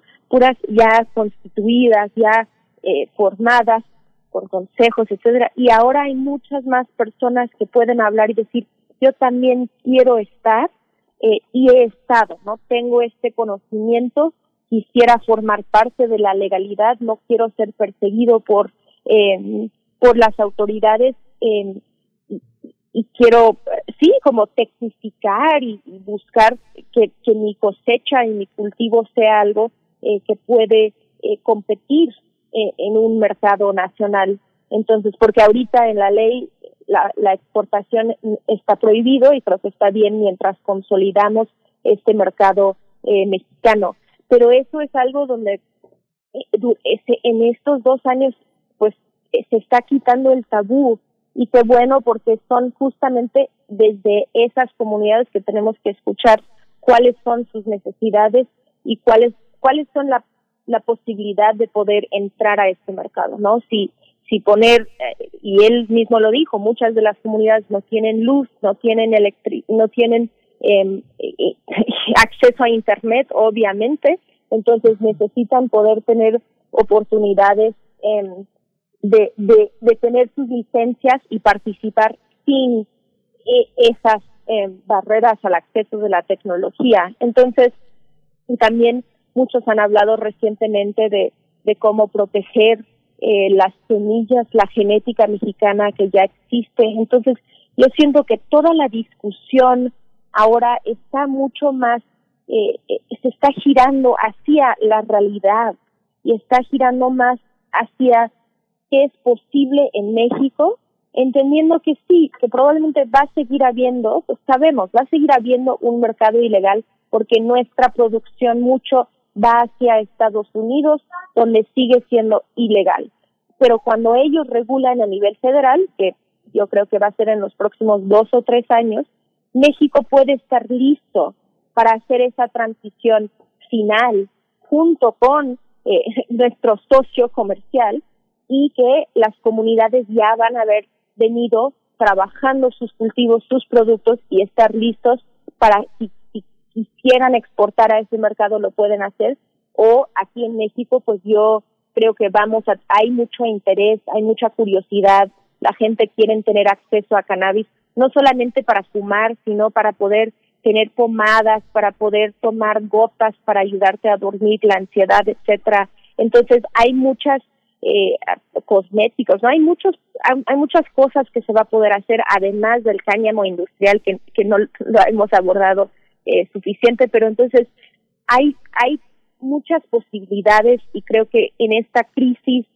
sanitaria, humanitaria eh, y económica que nos encontramos como país, esto es uno de los pasos que si lo hacemos bien, y lo hemos dicho muchas veces, si lo hacemos bien en, en garantizar los derechos de las personas y de las comunidades, es un paso hacia la construcción de paz. Si lo hacemos bien en la investigación y el acceso al uso medicinal y terapéutico, es un paso en eh, garantizar el derecho a la salud para tantas personas. Y si lo hacemos bien, donde comunidades pueden aprovechar eh, el cáñamo y toda esta la, la parte industrial de la planta, entonces puede ayudarnos en esta crisis económica donde nos encontramos para esas comunidades rurales. Entonces, son, pero lo tenemos que hacer de una forma integral y lo tenemos que hacer con eh, funcionarios públicos listos para impulsar esto con esa visión. Entonces, creo que vamos hacia eso eh, y, y, la idea creo que para todos nosotros es no,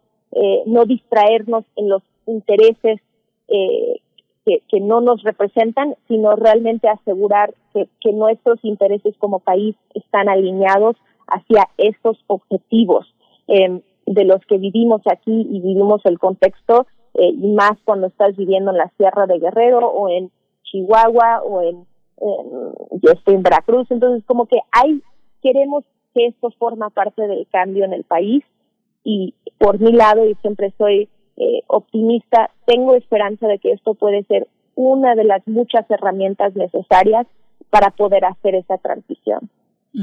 Sara Snap, nos acercamos al cierre. Te pido precisamente un comentario con respecto a la esperanza que puedes tener tú de que estas voces, bueno, es una gran complejidad de protagonistas, de comunidades, de sociedad civil, de activistas que están ahí presentes y que no han soltado el tema desde hace mucho tiempo, en las que te, te incluyes tú.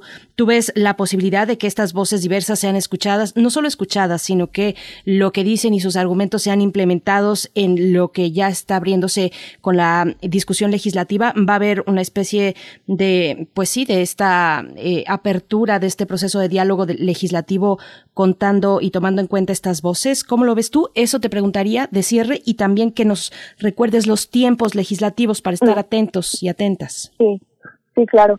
Pues yo creo que sí ha habido una larga discusión. Yo, yo veo, eh, yo dudo que vaya vayan a tener como otro parlamento abierto porque ya están en el trabajo de redacción Creo que está bien. Lo que yo creo que podrían incluir, que, sería muy, muy útil a largo plazo, así pensando más allá de esta discusión que, que existe ahorita, es eh, cómo incluir esas voces en la en la implementación y evaluación de la ley y eso lo pueden hacer a través de un consejo ciudadano que ahora si no se hace el instituto en cualquier sea eh, en cómo lo regulan si es en el instituto o en la CONADIC que se crea y lo pueden plasmar en la ley un consejo ciudadano y que ese consejo ciudadano entonces tenga representación de todos estos sectores que eh, hemos mencionado, tanto pacientes, hasta en personas y, y, personas de comunidades cultivadoras, ¿no? Que pueden representar esas voces y que entonces sea un, un diálogo constante en vez de solamente sobre este proceso legislativo. Creo que es algo que necesitamos eh, integrar, institucional, institucionalizar para que exista ese mecanismo de interacción desde la sociedad y el, el, el, la instancia reguladora. Eh, entonces, eso es algo que hemos venido proponiendo, que estaba en la iniciativa, eh, si recordamos en noviembre de 2018, la iniciativa que presentó la ministra Olga Sánchez Cordero. Entonces, hay esta, eh, existía esa idea y creo que, que sea parte del diseño institucional eh, de, de cualquier instancia e institución. Eso por un lado. Lo otro es de que em, estamos en, sí, o esperemos que sea la recta final de los tiempos. Eh, la Suprema Corte ha fijado como fecha límite el 30 de abril de 2021. Eso es el último día de sesiones en este periodo legislativo y esta minuta tendría que ser aprobada tanto en la Cámara de Diputados como regresar al Senado para su aprobación final para llegar al Ejecutivo antes de esa fecha, eh, antes del 30 de abril. Digamos que el mismo documento lo tienen que aprobar en las dos cámaras antes de esa fecha.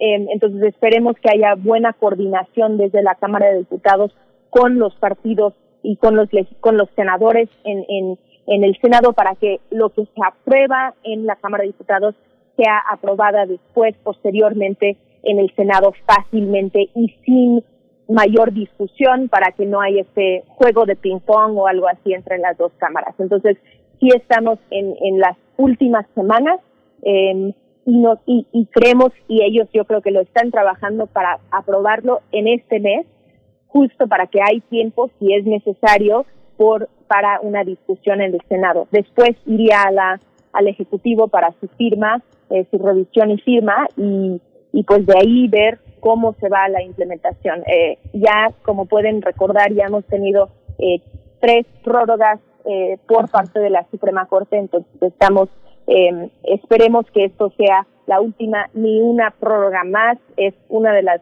eh, de los lemas que hemos estado usando porque justo no podemos esperar más. Ya es suficiente y necesitamos avanzar a la siguiente eh, etapa tomando en cuenta estos cambios que ya hemos abordado. Muchísimas gracias para los que se quieren involucrar más en la discusión legislativa que está llevando a cabo. Siempre tenemos una campaña en la en la página de regulacionporlapaz.com donde pueden mandar eh, pues sus exigencias a las diputadas y los diputados, eh, también en las redes sociales de Regulación por la Paz y el Instituto RIA. Siempre hay oportunidades para hacer un tuitazo a su diputado o diputada y, justo creo que esto es el momento para que nos escuchen, ¿no? Porque no podemos ir a hacer marchas, no podemos ir eh, a ponernos afuera de, de la Cámara, aunque también está el plantón 420 enfrente de, del Senado y, también ahora algo recién instalado que es el corredor eh, cultural canábico, eh, pero es importante que escuchen sus voces y ahora eh, estamos creando esas oportunidades a través de las redes de Regulación por la Paz y Instituto RIA. Así es. Pues muchísimas gracias, eh, Sara Snapper, por toda esta, toda esta mañana, toda esta explicación. Clarifica muchos aspectos que no, que no son nada, nada evidentes. Sara Snap es maestra en políticas públicas y cofundadora del Instituto RIA. Te agradecemos muchísimo tu tiempo esta, esta mañana aquí en Primer Movimiento. Muchas gracias a ustedes y pues sí, gracias por siempre tomar el tiempo para, para abordar estos temas tan importantes y urgentes para el país. gracias, Sara. Gracias a ti, Sara Snap. Pues bueno, vamos, vamos a hacer una pausa musical. Esto está a cargo de nuestro querido Mardonio Carballo y Pablo Villa, Nereidas Ana Tlachtol. Se me antoja un danzón entre tus aguas.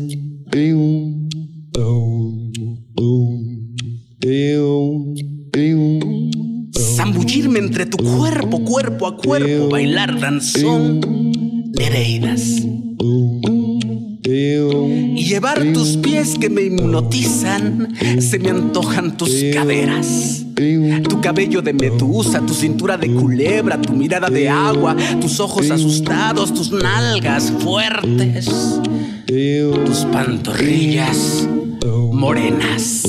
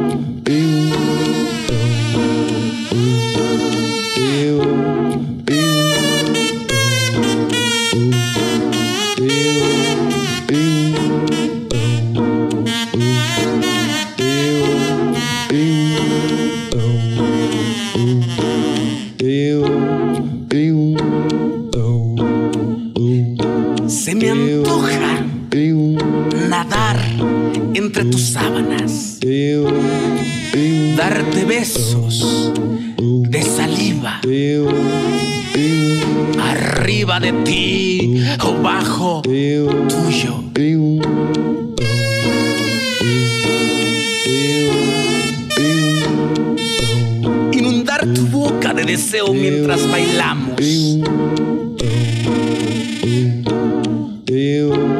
Danzón flor, danzón agua, danzón tú,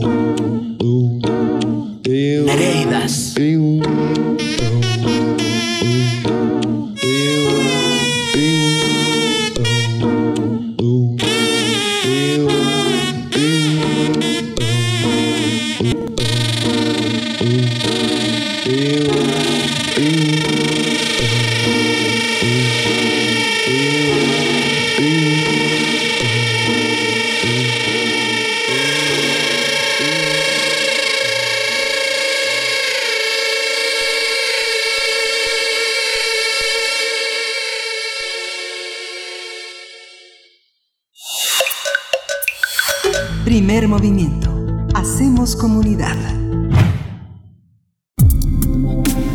del día.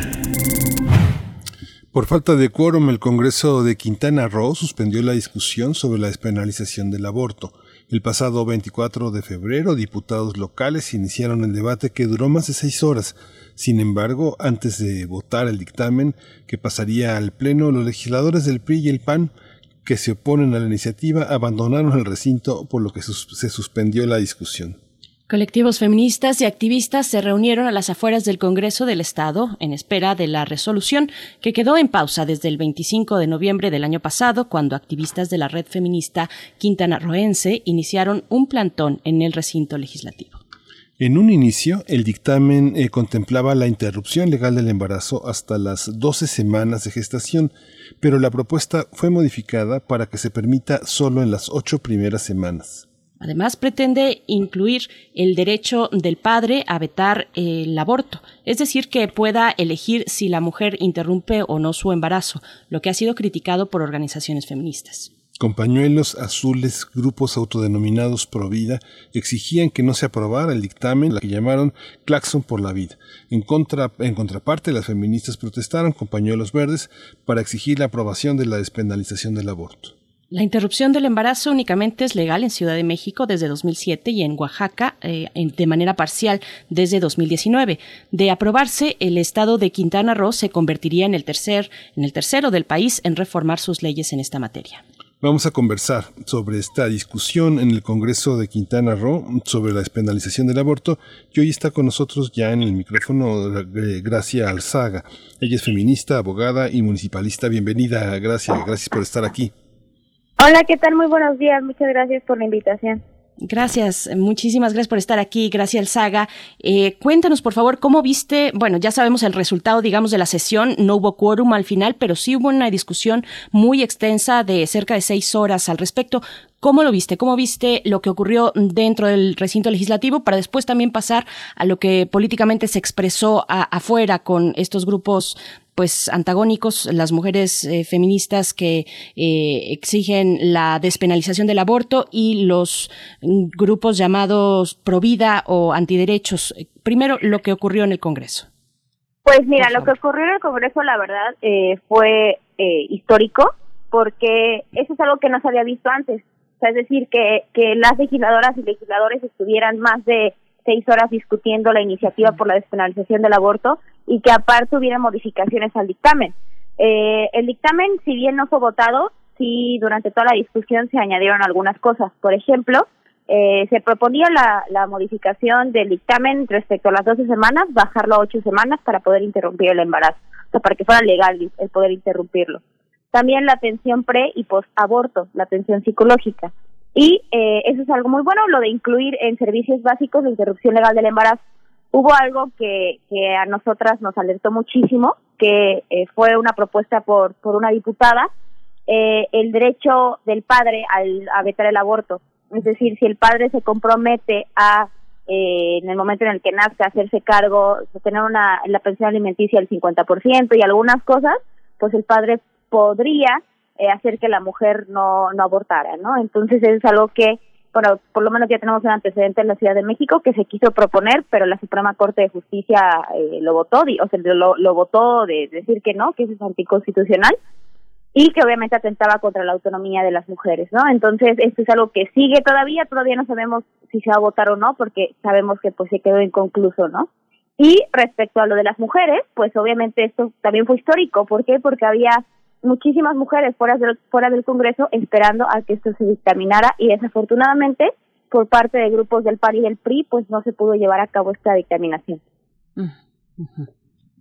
Esta, visión eh, de las oposiciones al interior de Quintana Roo, ¿qué juego de fuerzas eh, representa eh, en este en este momento? ¿Tiene una perspectiva nacional, Gracia, o hay un juego de poderes locales mucho más mucho más activo de lo que nosotros desde este mirador de la Ciudad de México podemos observar?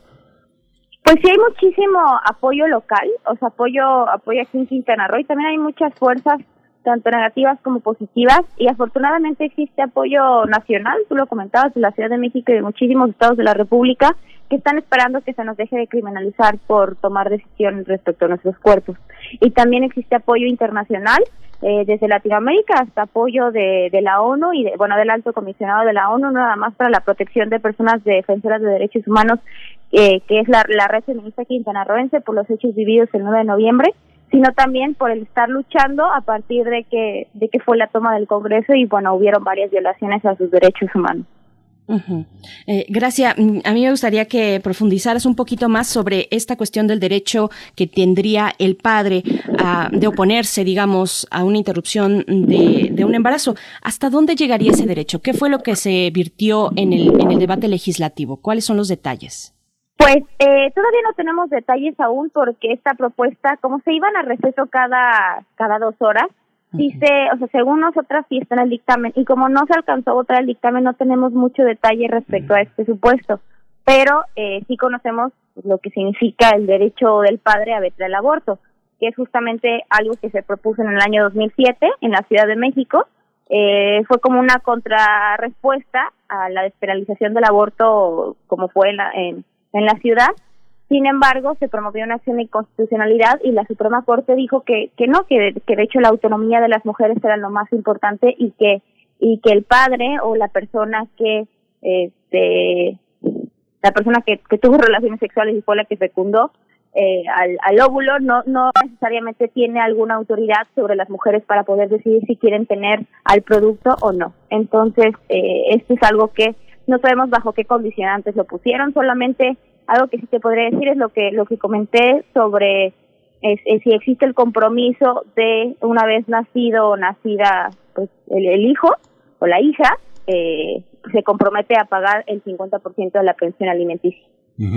Es que, eh, gracias, ese es el argumento fundamental de la derecha y ese es el argumento que, ha que, que ha prosperado en el Bajío, justamente nosotros tenemos el derecho a pagar para que no lo mates. esa, esa ha sido la persecución y la criminalización hacia las, hacia las mujeres, obligando a personas de muy, muy escasos recursos, muy afectadas, muy lastimadas, a, a ser recogidas por organizaciones de ultraderecha, a que ellas tengan su parto ahí y luego arrebatarles a sus hijos sin ningún apoyo en una cosa de una violencia, de un, de un extremismo enorme, ¿no?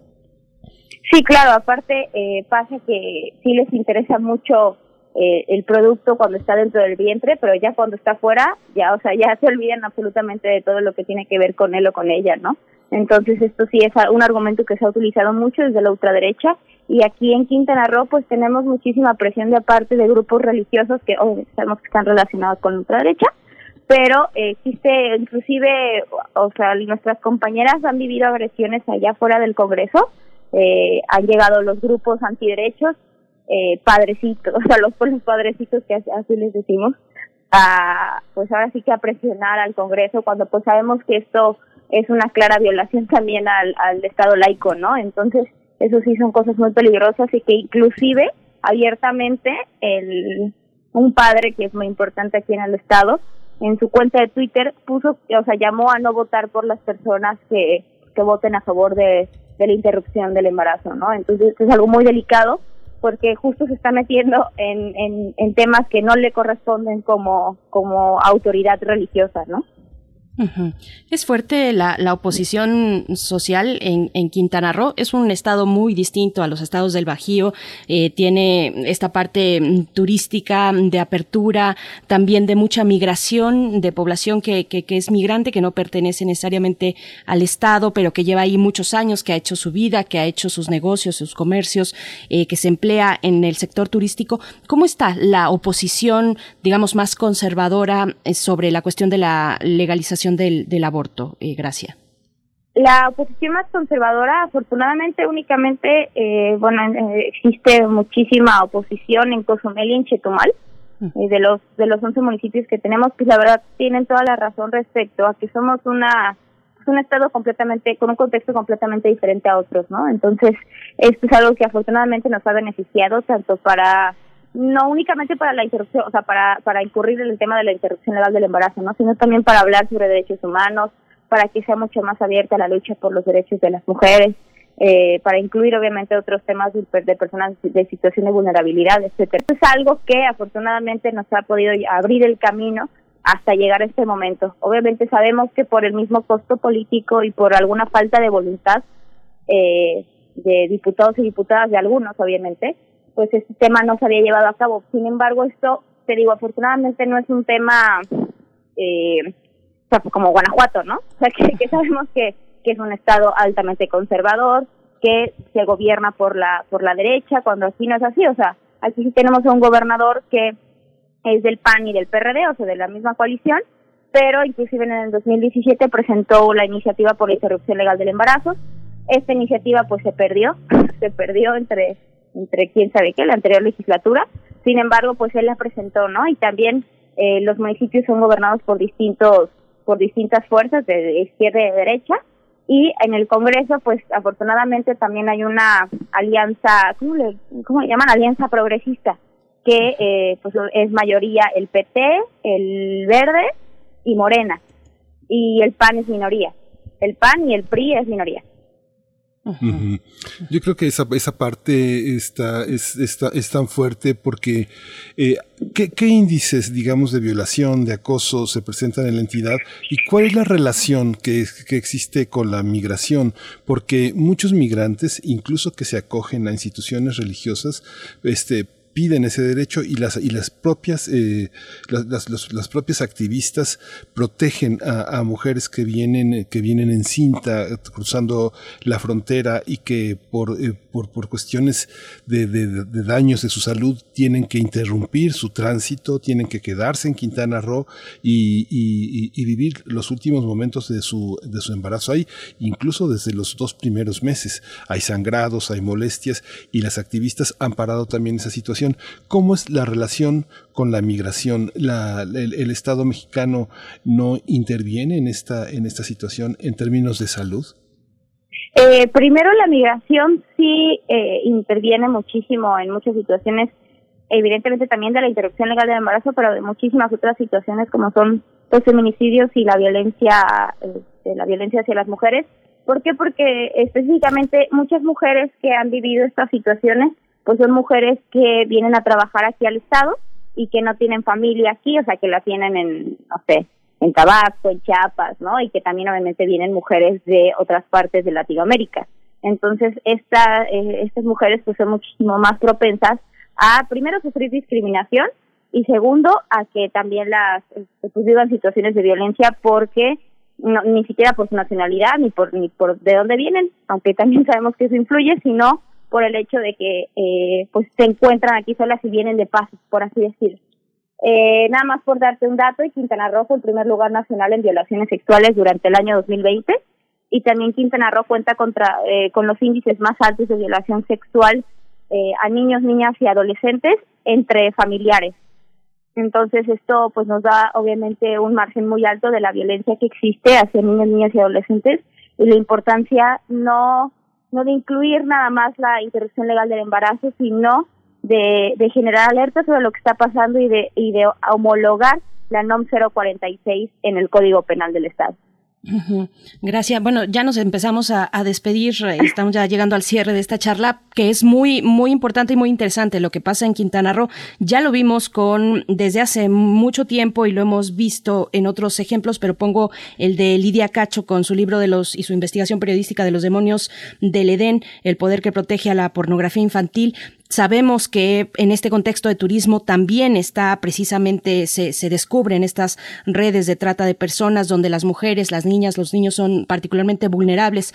¿Cómo se posiciona el debate mm, que está en estos momentos sobre legalización del aborto con respecto a este contexto muy específico de, de, trata de personas en el Estado y estas cuestiones donde de nuevo las mujeres pues son particularmente vulnerables. Las compañeras eh, de la red feminista quintanarroense han puesto mucho ese tema sobre la mesa.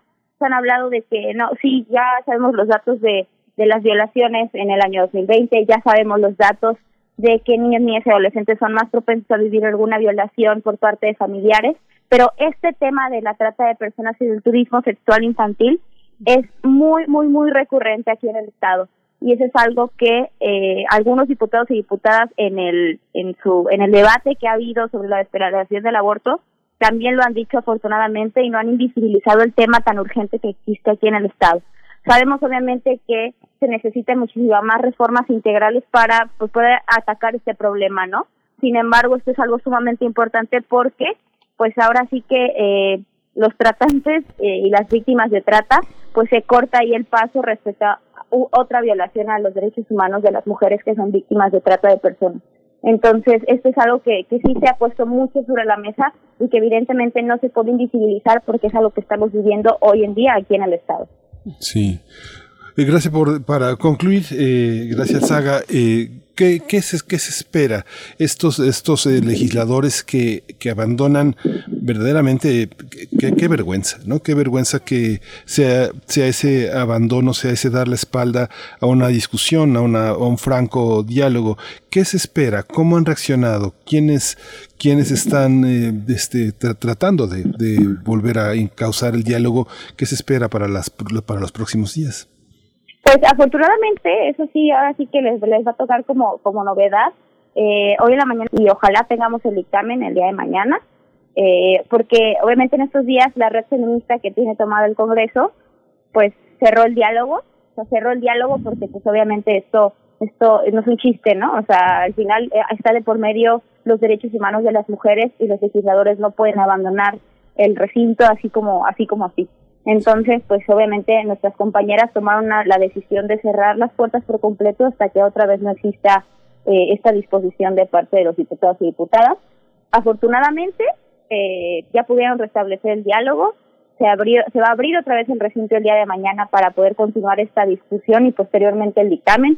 Obviamente ahorita pues no sabemos qué es lo que va a pasar, ¿no? O sea, no sabemos si el dictamen continúa igual, o si los diputados y diputadas antiderechos que se salieron de la sesión de este, del dictamen, pues sí, sí esté logrando su cometido que sea dilatar el proceso modificando la constitución local, ¿no?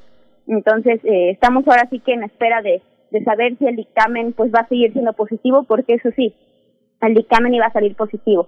Eh, sí, obviamente con algunas cosas que comenté al inicio que habría que checar, sin embargo, pues eh, el hecho de que ya haya diputados que este, que hayan votado a favor, bueno, no que hayan votado, más bien que hayan puesto sobre la mesa el votar a favor de los derechos humanos de las mujeres y que sean pocos los que estén eh, queriendo como nada más dilatar el proceso, pues nos habla nos habla de que esto es algo que sí eh, eh, viene un resultado optimista. Entonces, pues esperemos el día de mañana a ver qué pasa y obviamente vamos a estar atentos y atentas a y también les, les invito a todas y a todos ustedes pues estar atentas del proceso y de la gestión del dictamen porque pues obviamente eso no es algo únicamente para las mujeres de Quintana Roo, sino también sería un logro para todas las mujeres de México y de Latinoamérica.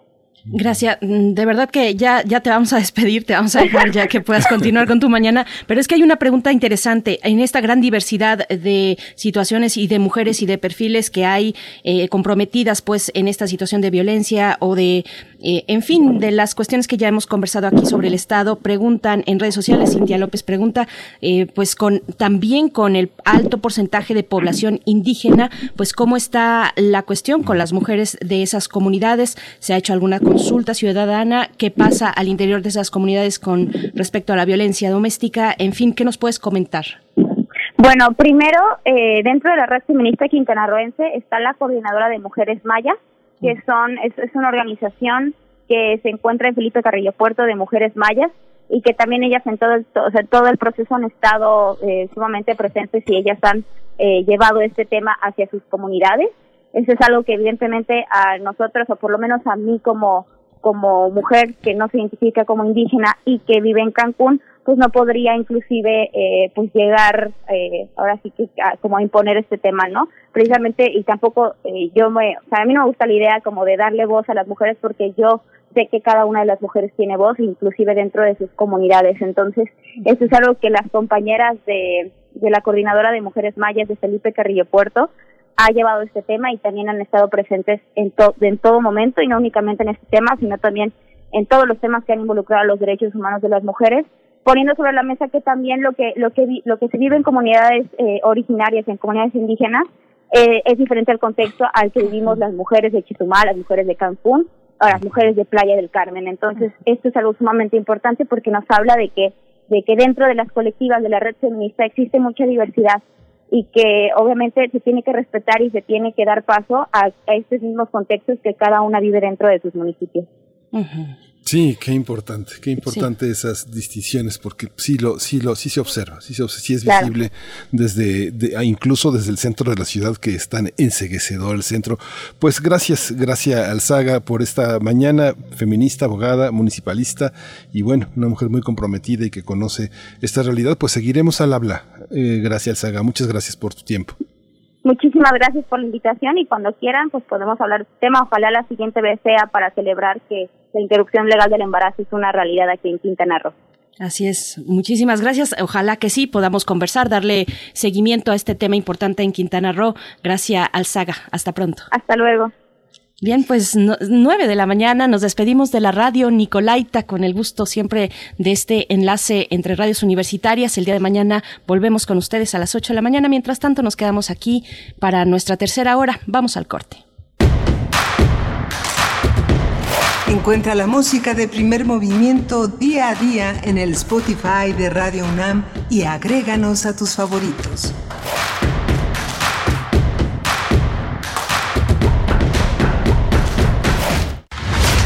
Acciones UNAM 2021. En esta pandemia, la Universidad Nacional ha trabajado intensamente en beneficio de la población. Colabora en el área médica de la Unidad Temporal de Atención COVID-19 Centro City Banamex, donde el personal especializado, médicos y enfermeras universitarios brindan apoyo de primer nivel con sentido humano. Acciones UNAM. Somos la Universidad de la Nación. ¿Sabes en quién te conviertes cuando recoges la INE que tramitaste? En una ciudadana o ciudadano que puede decidir quién va a gobernar. En protagonista principal de las elecciones más grandes de la historia. En alguien que toma su cubrebocas y con valor sale a ejercer su libertad. Pero si no recoges tu INE antes del 10 de abril, no podrás votar. No lo dejes para el último. El 6 de junio, el voto sale y vale. Contamos todas, contamos todos. INE. ¿Sabes en quién te conviertes cuando recoges la INE que tramitaste? En una ciudadana o ciudadano que puede decidir quién va a gobernar. En protagonista principal de las elecciones más grandes de la historia. En alguien que toma su cubrebocas y con valor sale a ejercer su libertad. Pero si no recoges tu INE antes del 10 de abril, no podrás votar. No lo dejes para el último. El 6 de junio, el voto sale y vale. Contamos todas, contamos todos. INE. Para los gobiernos del PRI, los servicios básicos nunca fueron un problema. Nuestra prioridad siempre ha sido atender las necesidades de las familias mexicanas. La incapacidad, improvisación e irresponsabilidad han marcado a los gobiernos de Morena. No hay rumbo, no hay luz, no son la esperanza. Hoy Morena dejó a México en completa oscuridad. PRI, el Partido de México. Te invitamos a seguir la transmisión del curso Las ciudades de Tenochtitlan y Tlatelolco.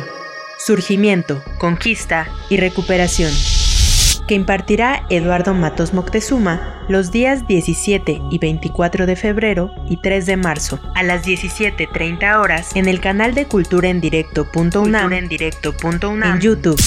Más información en grandesmaestros.unam.mx o escríbenos a grandesmaestros.unam.mx. No te lo pierdas, en el marco de actividades conmemorativas a 500 años de la conquista invita el programa Grandes Maestros de Cultura UNAM. Para Morena, la salud de las y los mexicanos está por encima de todo. Por eso donaremos la mitad de nuestro presupuesto para la compra de vacunas contra el COVID-19. Con este dinero se podrán comprar alrededor 10 millones de dosis que llegarán directo al pueblo de México. Mientras otros prefieren despilfarrar, nosotros sabemos que el dinero solo sirve cuando se pone al servicio de la gente, porque la salud es un derecho, no un privilegio. Morena la esperanza de México. A los partidos nos toca hacer campaña con responsabilidad y respeto por las normas sanitarias. A los medios nos toca difundir información veraz. A quienes votamos nos toca analizar las propuestas. Al INE, a quienes estamos en las mesas de casilla y a las y los observadores electorales nos toca organizar y vigilar las elecciones. Y a ti te toca salir a votar cuidándote y cuidando de todas y todos. Las elecciones las hacemos todas y todos. El 6 de junio el voto sale y vale. Contamos todas, contamos todos. INE. ¿Conoces a personas chilangas que residan en el extranjero? Avísales que si su credencial para votar venció en 2019 o 2020, aún es válida para que puedan votar por la primera diputación migrante de la Ciudad de México. Recuérdales ingresar a www.votochilango.mx para registrar su credencial antes del 10 de marzo de 2021. Ellas y ellos tendrán voz y voto en las decisiones de esta gran ciudad.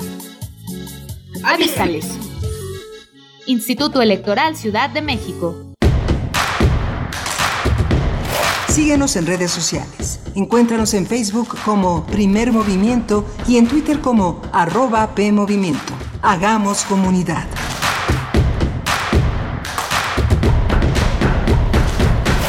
Hola, buenos días. Ya regresamos a la tercera hora de primer movimiento. Este primero de marzo se ha ido como agua y justamente eh, toda esta labor de equipo hace que todo fluya con una, con una enorme alegría a pesar de que hay muchos temas espinosos. Frida Saldívar está en la producción ejecutiva, Socorro Monte en los controles técnicos y Violeta Berber en la, en la asistencia de producción. Berenice Camacho, mi querida Berenice Camacho, cumpleañera ya marzo con una nueva edad. Eh, bienvenida. Buenos días.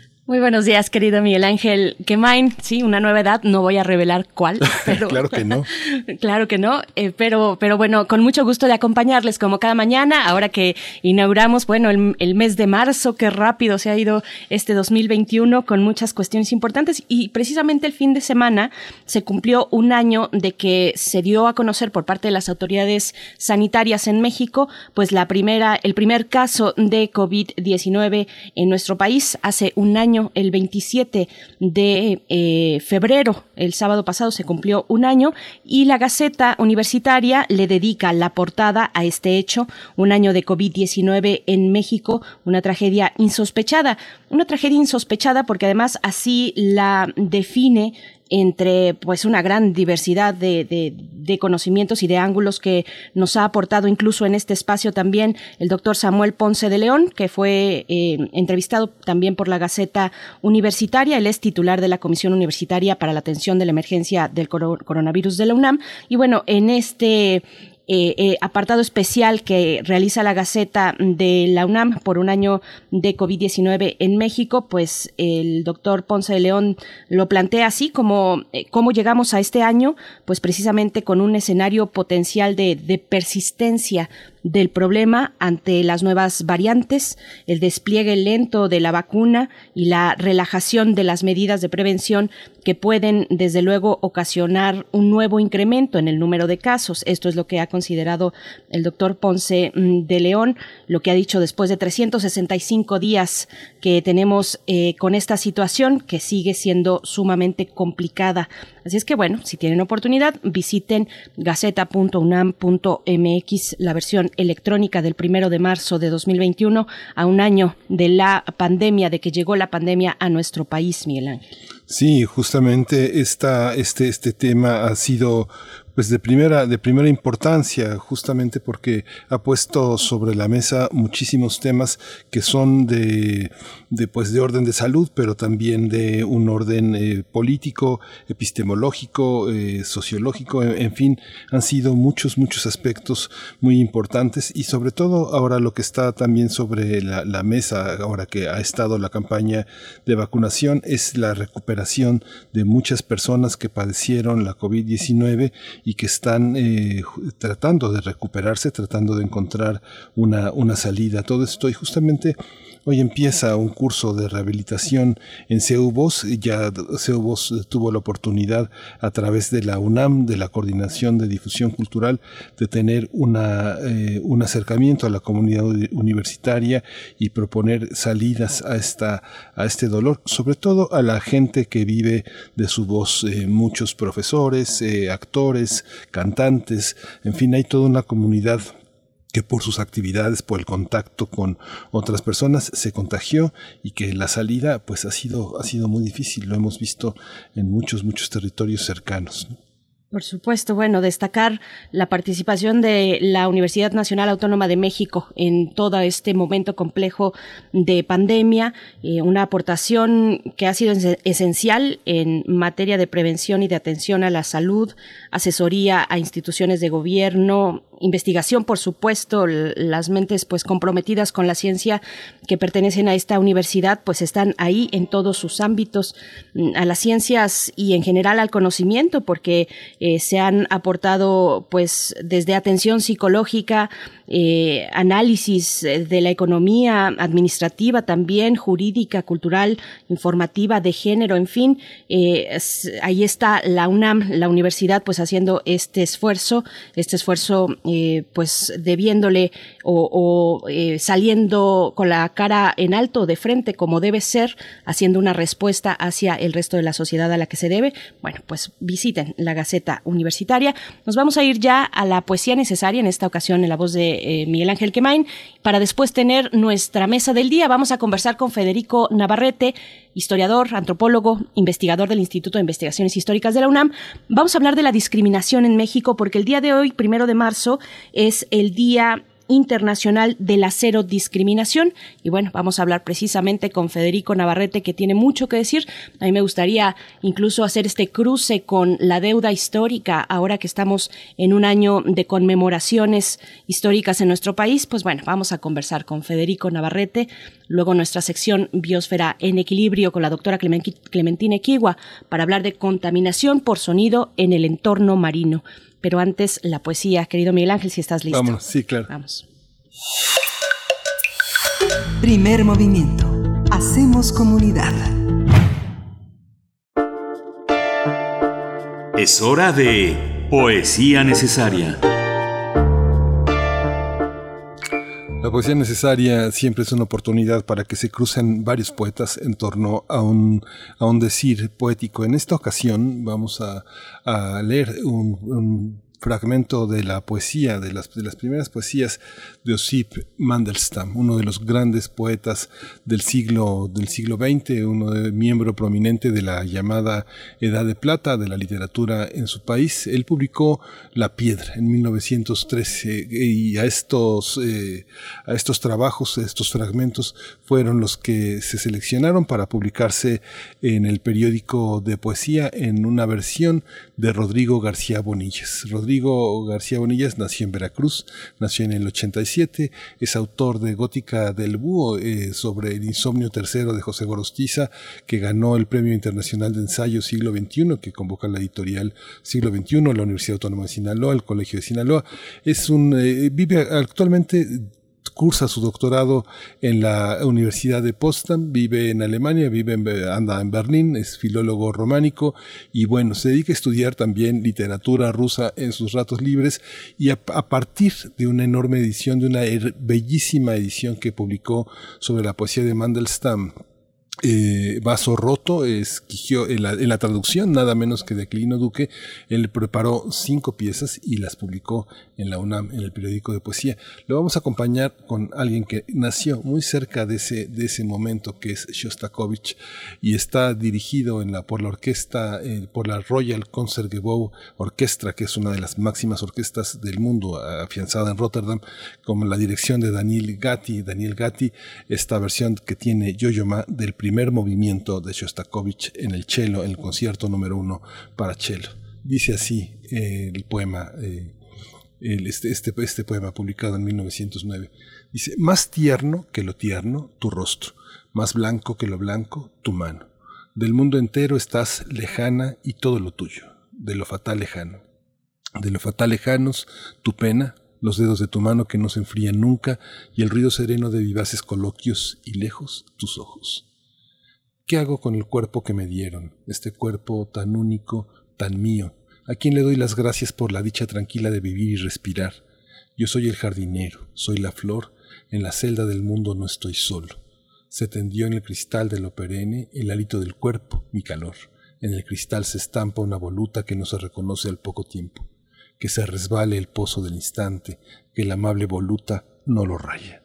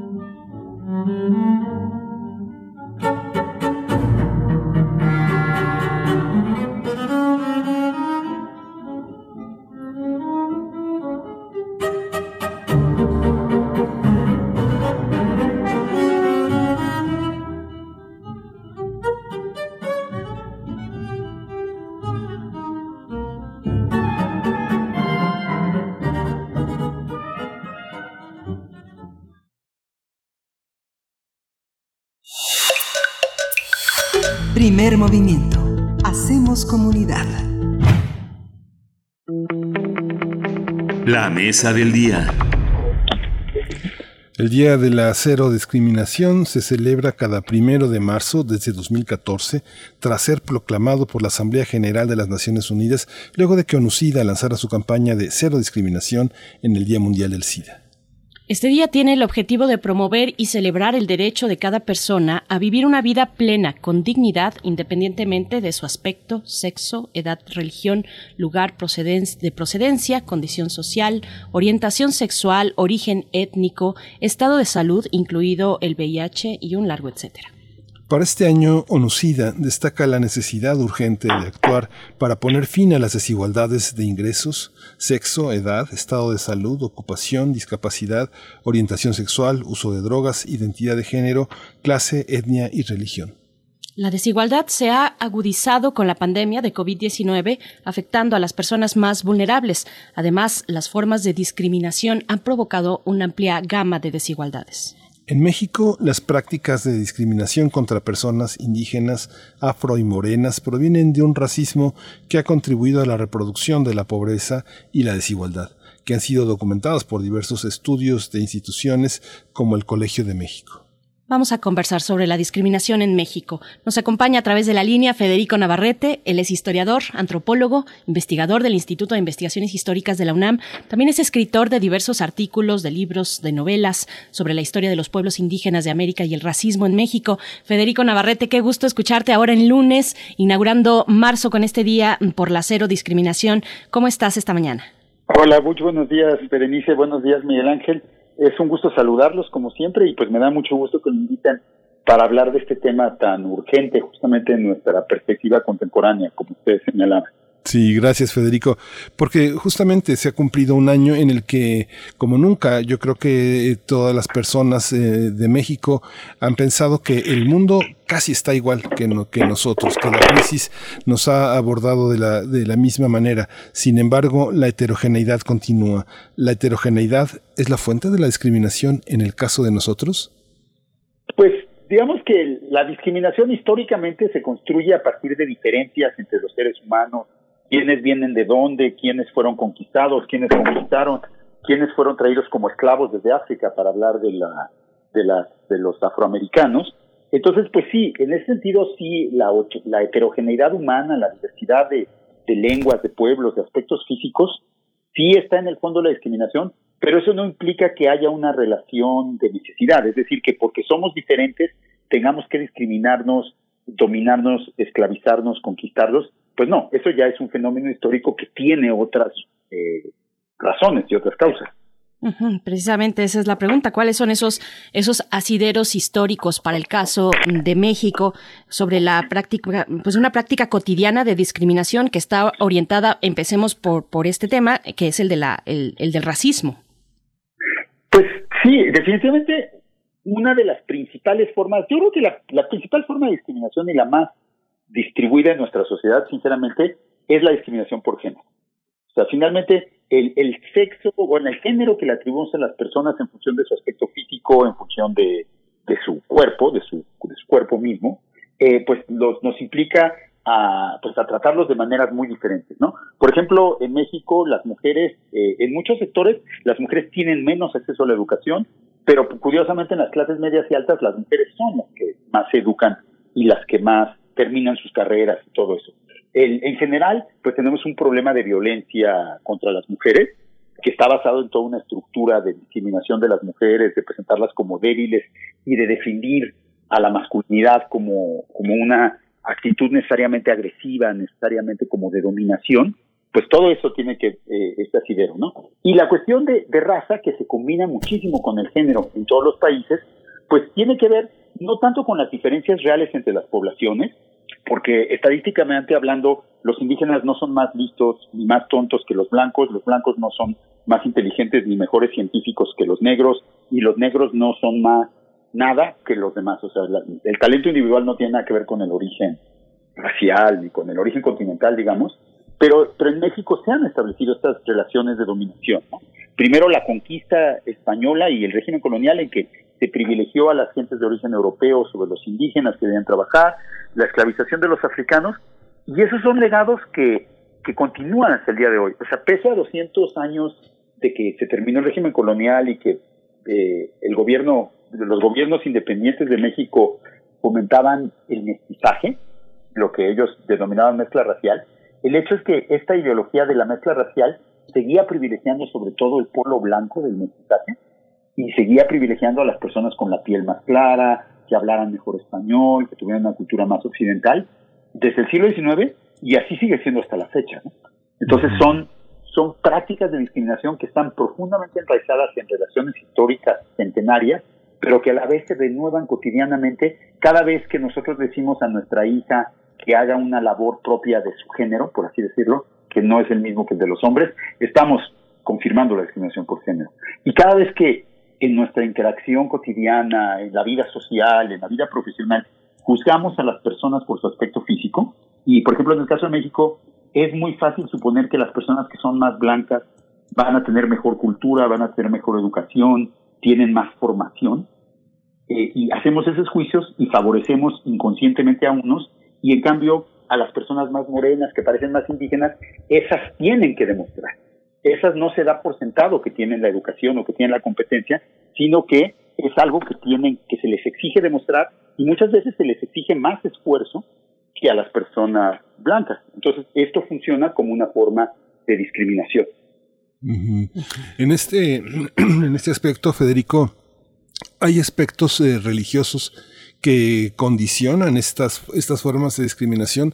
No me refiero únicamente al catolicismo, sino a un repertorio más amplio de prácticas religiosas que, que puedan ser de cualquiera, evangélicas, este, de, cualquier orden. ¿Eso contribuye en el caso de México? Pues yo creo que la, la idea misma de las religiones cristianas, que son religiones que son las únicas verdaderas, y que en principio si tú eres católico o eres evangélico o eres protestante, no importa. Y tienes una religión cristiana, tú consideras que tu religión es la verdadera y que todos los demás seres humanos están de alguna manera equivocados, practican una religión que no es igual de buena, eh, adoran al Dios equivocado o a un ídolo en ciertos casos, pues eso ya implica un cierto, un cierto movimiento de exclusión, porque pues te defines como los seguidores de la verdadera religión se distinguen de los que siguen pues, religiones que no son verdaderas y los discriminan en muchos casos. Y por otro lado también puede generar persecución de los de la nueva religión, ¿no? Por ejemplo, en muchas comunidades campesinas en México, las personas que se convierten al, al, que se vuelven evangélicos, se convierten a las diversas eh, iglesias protestantes, eh, dejan de participar en las fiestas comunitarias, dejan de contribuir al sistema de cargos, que es muy importante, por ejemplo, para el gobierno de las comunidades con usos y costumbres, y eso lleva a que a veces son excluidos violentamente de la comunidad, como en el caso de San Juan Chamula, pero desde luego hay otras comunidades en que se, en que se logran acuerdos, se logra que sigan participando en la comunidad pese a la diferencia religiosa. Pero digamos que no es que en sí misma la religión sea una fuente de discriminación, pero es que puede ser utilizada para discriminar. Eh, en particular, eh, digo, una de las discriminaciones más antiguas de México es justamente la discriminación ejercida por los católicos eh, contra todas aquellas que no son católicos. ¿no? en primer lugar son los católicos españoles contra los católicos indígenas, que eran considerados menos eh, eh, maduros en la fe, menos creyentes verdaderos, y entonces eran pues discriminados por los católicos españoles que en teoría sí conocían a fondo la religión. Entonces sí son, hay otra vez como con la diversidad humana, no es que las religiones sean inherentemente discriminatorias, pero se pueden utilizar para discriminar en ciertos contextos sociales. Federico Navarrete, bueno, tú pones en la mesa la cuestión de la discriminación por género y a mí me gustaría preguntarte, porque seguramente tú junto con otros eh, hombres, colegas tuyos, eh, en fin, varios hombres que se están preguntando en este momento, bueno, ¿cómo estoy ejerciendo? ¿Cuál es el ejercicio de mi masculinidad? ¿Qué reflexiones hay y qué, reflexiones encuentras? Por parte de, las, de la teoría feminista, pues hay varias vías. Una de ellas que, que, últimamente hemos estado conversando un poquito por aquí es eh, corresponde a, por ejemplo, lo que propone Rita Segato, ¿no? El mandato de la masculinidad, esta necesidad de imponerse como modelo, digamos, de, de, ser humano, como modelo por excelencia, digamos, ¿no? Eh, entre los demás y mostrarse hacia sus pares y, por supuesto, a partir de refrendar esa, esa potencia a partir de su relación con las mujeres. Pero ¿cómo, cómo lo ves tú? ¿Cómo, cómo, ¿Qué tipo de reflexiones están emergiendo en estos momentos con respecto a la, a la masculinidad? Bueno, creo que definitivamente desde muchos eh, terrenos diferentes, desde el feminismo, pero también desde las teorías antropológicas, desde el pensamiento indígena, hay toda, ha surgido toda una crítica a las formas de masculinidad dominantes que pues que se que se entienden justamente un poco como como lo que citabas de, de Rita Segato, ¿no? Como una es un es un ideal de poder, una posición de poder que en, desde mi perspectiva y esta es un poco la perspectiva que yo he estado desarrollando en México desde hace 500 años se ha vinculado con la blanquitud, es decir, la la dominación que vinieron a ejercer los españoles y siempre hablamos de ellos en masculino porque eran pues los varones conquistadores eh, esta dominación cultural y política de los de los conquistadores y sus descendientes sean reales o no aquí no es una cuestión de genética sino de filiación cultural o política eh, ha sido codificada en términos de género.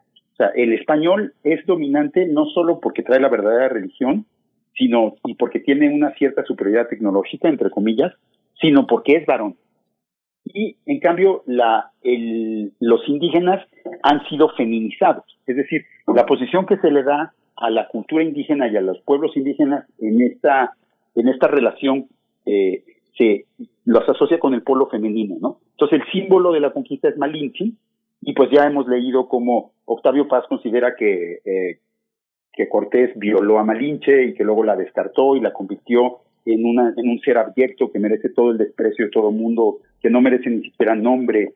Entonces, ahí hay una ideología de género eh, que vincula la supremacía racial de lo español con la supremacía sexual o de género de lo masculino y que genera, por otro lado, una visión eh, absolutamente negativa, eh, deshumanizante inclusive, de las mujeres, de lo indígena como femenino, lo cual afecta a las mujeres indígenas en particular, que son por mucho el grupo más marginado de nuestra sociedad en términos de acceso a educación, eh, acceso a la salud, esperanza de vida, eh, todos, los, todos los indicadores que podamos buscar. Y también afecta a los indígenas en general porque se les asocia con una visión muy negativa de la feminidad, ¿no? Es una visión profundamente misógina en realidad. O sea, las páginas de Sabio Paz están cargadas de una misoginia que, a mí no deja de, de no me sorprende, pero más bien lo que me hace preguntar es cómo es que pudo ser aceptado un texto tan profundamente misógino. Pues porque responde a una misoginia eh, que, que existe en la sociedad en general, que está muy vinculada a esta idea racista de que la superioridad blanca es también una superioridad masculina.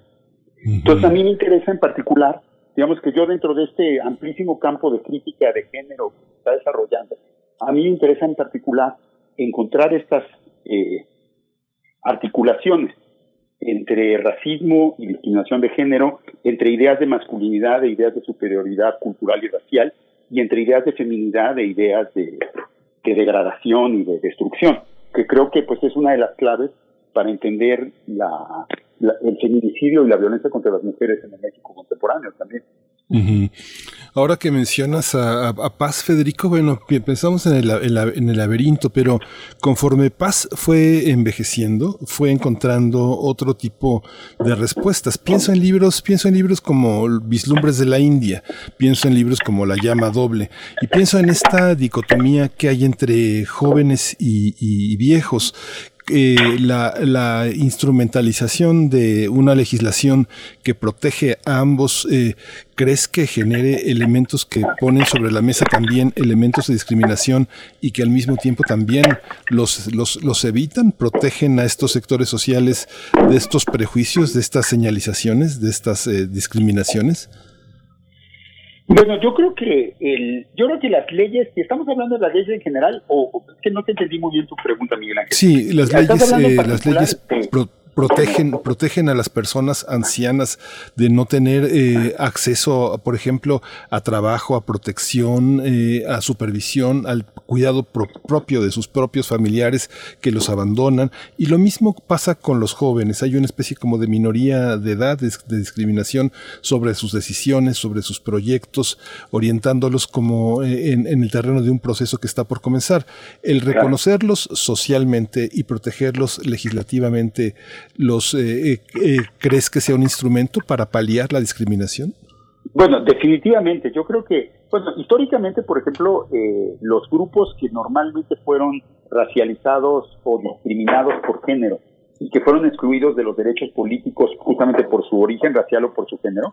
Por ejemplo, las mujeres que no podían votar, pues conquistaron el derecho a voto y pues ha habido, se ha incorporado a nuestra legislación a lo largo de años y como resultado de luchas eh, pues muy largas eh, y muy muy activas, digamos, o sea, grandes sacrificios, se han incorporado eh, pues, medidas contra la discriminación de género que han tenido una este, una eficacia indudable, ¿no? O sea, definitivamente las mujeres han conquistado espacios y las leyes las han ayudado muchísimo a esos espacios, pero sobre todo su movilización y su, su propio la, el surgimiento de este movimiento tan amplio de los derechos femeninos que tampoco se puede reducir a la etiqueta de feminista, ¿no? Porque hay muchas defensoras de los derechos femeninos que no se consideran feministas y que son críticas del feminismo, ¿no? Pero creo que algo parecido pues puede suceder con, con estos otros grupos, por ejemplo, discriminados. El, yo con, con, la discriminación a los más viejos, definitivamente hay muchas personas de, de, tercera edad están en situaciones de marginalidad, que por otro lado son situaciones también pues de pobreza, son situaciones de discriminación étnica, son situaciones de marginación social que existían muy probablemente desde antes de su vida, ¿no? digamos, no es que hayan sido, hayan vivido una vida de privilegios y de comodidades y de repente en el momento en que cumplen 60 años lo pierdan todo, ¿no? O sea, más bien son reflejo de toda una eh, larga historia de discriminación que los vulnera particularmente en su, en su tercera edad, ¿no? Eh, y pues lo mismo pasa con los niños. La discriminación que se ejerce contra los niños, pues lo que pasa es que va a generar una serie de desventajas que van a tener, eh, que terminan por, por, por facilitar la discriminación y la marginación a todo lo largo de su vida, ¿no? A mí en particular, curiosamente, en, en el contexto particular del COVID-19, a mí me preocupa una, una cosa que está pasando en nuestro país, que por la razón indudable y muy incuestionable en principio de proteger la salud de los mayores, eh, por ejemplo, hemos sido muy reacios a reabrir las escuelas, un poco para proteger a los maestros, que pues son mayores y que sí implica una, que una vulnerabilidad indudable al contagio. Hemos mantenido cerradas las escuelas y eso en la práctica se ha traducido en una terrible discriminación contra los niños. O lo que queda, lo que a mí me queda claro es que sobre todo los niños que ya de por sí están, las niñas y los niños, que ya de por sí están en situaciones de marginalidad, por cuestiones económicas, por cuestiones de acceso a la educación, por circunstancias familiares, eh, ahora que no tienen escuela, pues van a estar en situaciones de vulnerabilidad infinitamente peor. Y esa discriminación que se está ejerciendo contra ellos ahora a nombre de la salud de los más ancianos, el problema es que va a tener secuencias toda su vida. O sea, esta generación que no va a recibir la educación que pudo haber recibido, que no va a tener las oportunidades que pudo haber tenido, va a resentir esas faltas a todo lo largo de las próximas cinco o seis décadas, mientras dure su vida. Entonces, aquí estamos sembrando, eh, eh, digo, en aras de una protección que es deseable, también estamos privilegiando a un grupo sobre otros grupos y esto va a generar consecuencias a largo plazo. Entonces también, tristemente, en una sociedad como la nuestra, que está tan basada en la desigualdad y la discriminación, a veces parece que hasta los mejores actos tienen malas consecuencias por propia, justamente por esta lógica de desigualdad y discriminación de nuestra sociedad. Y estamos, eh, Federico Navarrete, pues estamos en un año de conmemoraciones históricas en México y contigo hemos dado ya recorridos en la sección que tenemos contigo aquí en este programa, hemos dado recorridos, miradas, digamos, para acercarnos de manera más crítica a, la historia con mayúscula. Eh, la última ocasión, de hecho, nos quedamos con la interrogante sobre el papel de Malinche, ¿no? Eh, ¿cómo, ¿Cómo mirar este año de conmemoraciones precisamente con una mirada crítica eh, que se acerque a, develar, pues, estos mecanismos que se han eh, instaurado, pues, a través de, tantas décadas y de, y de tanto tiempo para llegar al punto en el que estamos? ¿Cómo acercarnos de manera crítica con respecto a la discriminación en México? Pues es, bueno, es una pregunta compleja que, podríamos responder como con tomos enteros de discusión, pero un poco para mencionar quizá algunos elementos que me parecen clave eh, y que desde luego no son todos. Yo diría que si, si hacemos una conmemoración que insista en celebrar las acciones de los varones, Hernán Cortés, Cuauhtémoc, de los héroes que nos dieron patria, todos son todos varones, ¿no? Salvo una que otra mujer que pone ahí para, para medio que no parezca que son todos varones, ¿no? Eh, y esta historia nacionalista de bronce es una historia que está históricamente, bueno, de, está ligada desde hace mucho tiempo a, formas de dominación masculina. No es casual que los, que los hombres, que los héroes sean varones, porque un poco el Estado-nación moderno es patriarcal, particularmente el mexicano, y porque la historia la escriben varones para demostrar la importancia y la supremacía de los varones.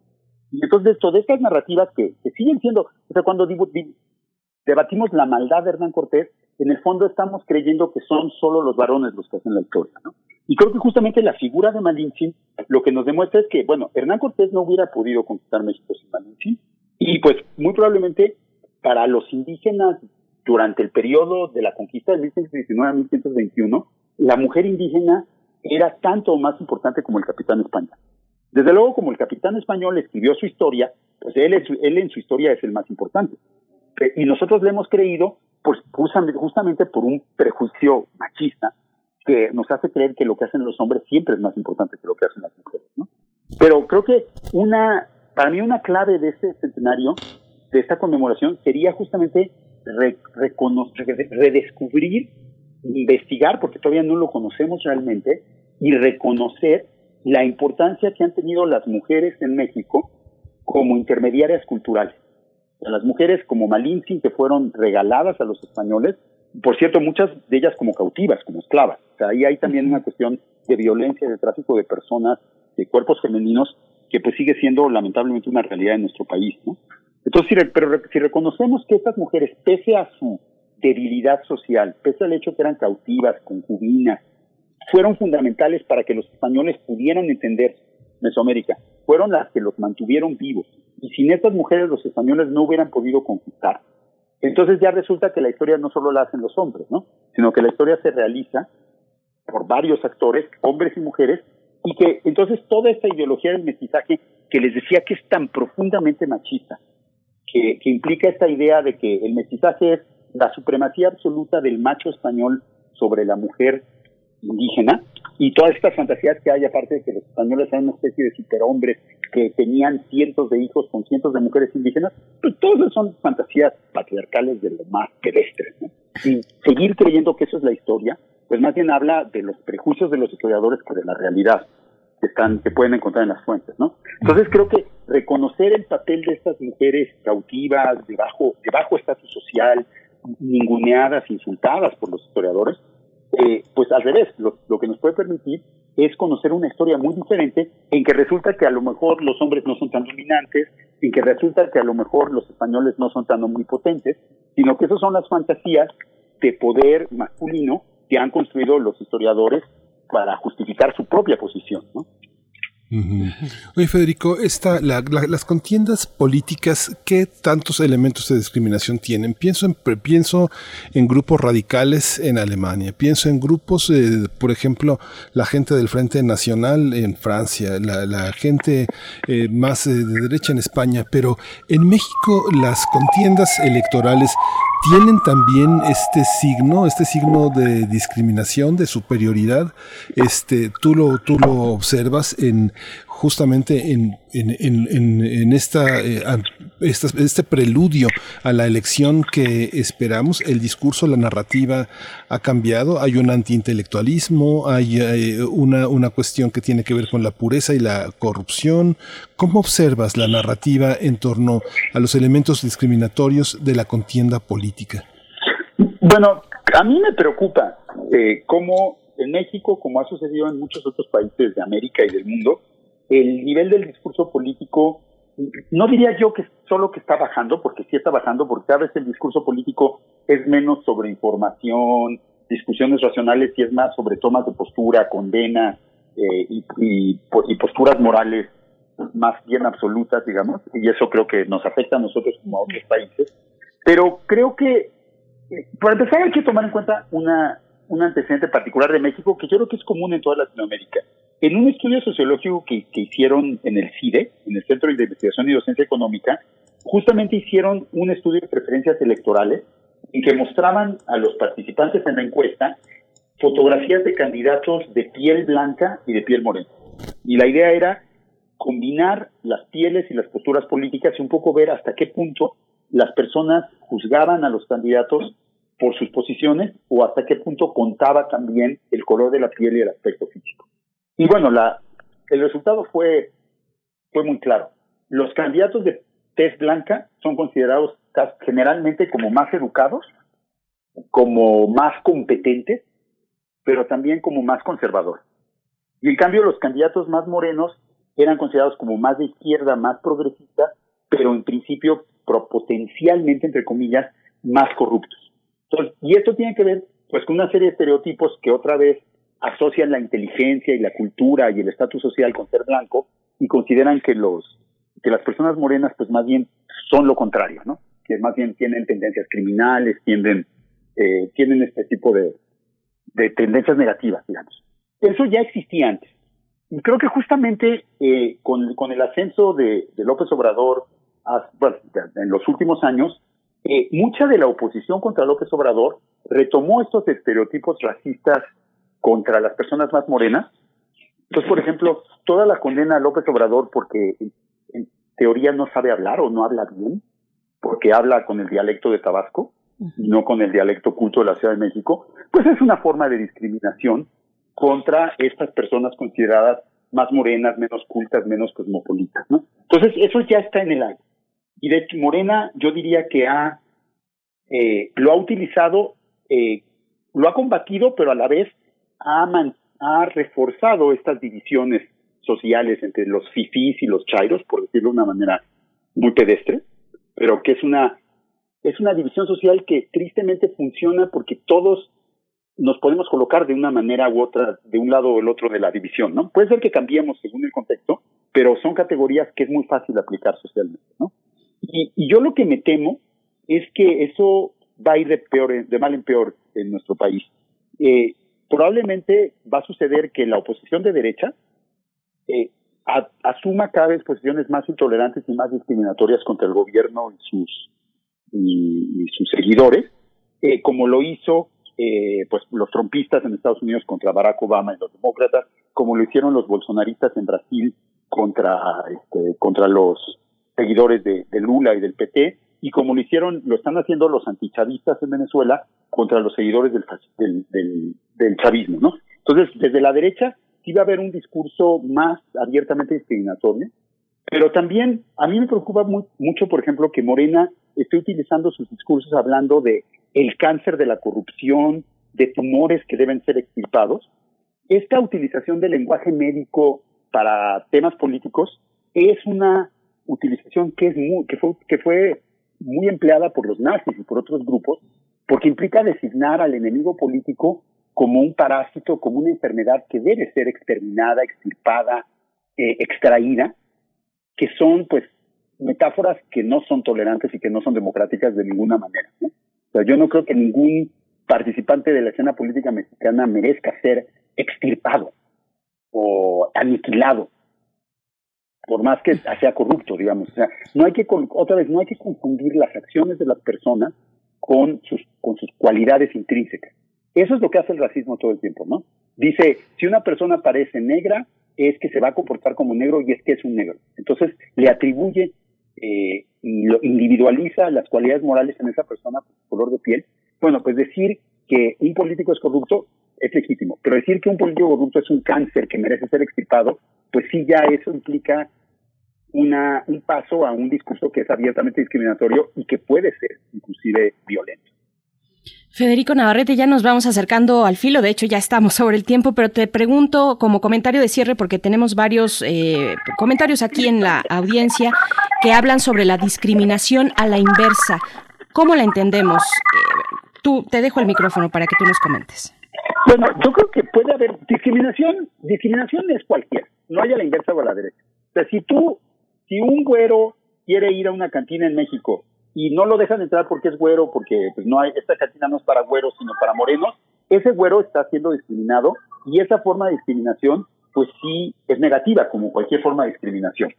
Si una persona rubia no le dan un papel en, la película porque era rubia y quieren poner un moreno, pues podría decir que es discriminación y podría eh, sentirse ofendida y reclamar. Desde luego, depende qué papel es, ¿no? y sí existen esas formas de discriminación contra las personas blancas o de privilegiadas, contra los famosos white por ejemplo. Pero de ninguna manera esas formas de discriminación que pueden sufrir estas personas se comparan con la discriminación que han sufrido históricamente y que sufren en el presente las personas morenas, las personas eh, de origen africano, las mujeres y los grupos tradicionalmente marginados. O sea, digamos que la discriminación que sufre un Whitezican al que dicen Whitezican es. La discriminación que sufre cotidianamente una persona morena es 100.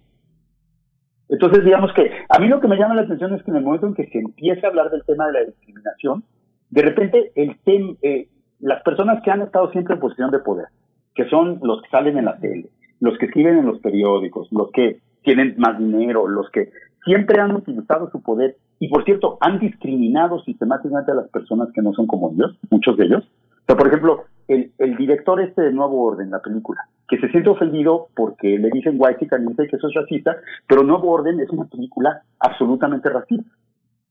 Entonces, entonces yo lo que diría es que si estas personas se sienten ofendidas por un poquito de discriminación, pues yo lo que les diría es que sean honestas y que balanceen el peso que la discriminación ha tenido en su vida y lo comparen con el peso que tiene sobre una mujer africana, por ejemplo, de origen africano, o sobre, una mujer indígena, y que, y que sean honestos y que y justos y que no se quejen tanto, por así decirlo, digamos. La discriminación está mal, pero un poquito de discriminación contra grupos privilegiados no es comparable a la discriminación que esos mismos privilegiados ejercen contra el resto de la sociedad. Entonces, que se quieran convertir en víctima cuando históricamente ellos han sido los beneficiarios del sistema, se me hace cuando menos hipócrita. Y que el tema de la discusión pública no sea la discriminación que sufren las mujeres, que genera muerte, que genera pobreza, que genera marginación. No sea la discriminación que sufren los homosexuales o los transexuales, no sea la discriminación que sufren los indígenas o las personas morenas, sino las susceptibilidades ofendidas de las personas blancas que viven en las lomas. Perdón, creo que cualquiera puede hacer la distinción entre qué es más importante históricamente y qué es menos importante. Federico Navarrete, pues toda mi admiración, todo mi respeto a tus opiniones, a tu imaginación. Muchas gracias por estar aquí en primer movimiento. Te agradecemos mucho y nos esperamos, nos, nos, vemos eh, en esta semana que eh, estaremos de nuevo juntos. Un gusto. Muchas gracias. Gracias. Gracias, Federico Navarrete. Bueno, esta, esta cifra de 20 hombres en el mundo, los 20 más ricos, acumulan toda la riqueza que puedan tener todas las mujeres en África. Bueno, es un signo de lo que nos está comentando Federico Navarrete. Vámonos ya directo a hablar de la ecología. Vamos con la doctora Clementina Equiwa. Primer movimiento. Hacemos comunidad. Biosfera en equilibrio. Qué gusto encontrarnos una vez más, doctora Clementine Kiwa. Gracias por estar aquí. La contaminación por sonido en el entorno marino es el tema que propones para esta mañana. ¿Cómo estás? Muy bien, muy buenos días. Bueno, pues vayámonos, como digo, hacia el mar. Estos temas de la discriminación siempre pues son muy difíciles y de ninguna manera tenemos eh, podemos ignorarlos eh, y bueno hacia las costas eh, la vida tampoco es muy fácil no solamente para la gente que vive ahí sino que para todos los organismos que están eh, constantemente eh, inmersos en este en este entorno. Y bueno quiero empezar contando que en la década de 1960 eh, los científicos estadounidenses Roger, Roger Payne y su entonces esposa Kathy Payne observaron que las ballenas jorobadas producen diferentes tipos de sonidos que usan para orientarse y para comunicarse entre sí. Posteriormente, Roger Payne y Scott McVeigh analizaron un amplio acervo de grabaciones de estos sonidos que publicaron en un artículo en la revista Science en 1971.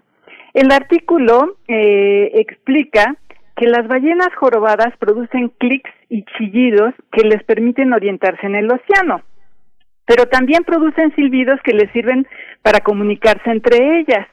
El punto clave del artículo es que después de analizar cientos de grabaciones, detectaron que ciertos sonidos se repetían y sucedían en secuencias reconocibles o patrones en el tiempo que no podían ser más que canciones.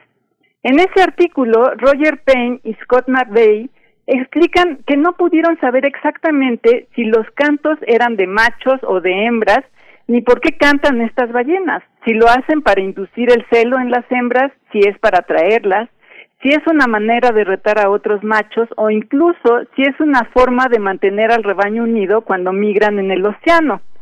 Años antes, durante la Primera Guerra Mundial, se empezó a desarrollar la tecnología del sonar que sirvió para detectar submarinos que se movían en las aguas de los países en guerra.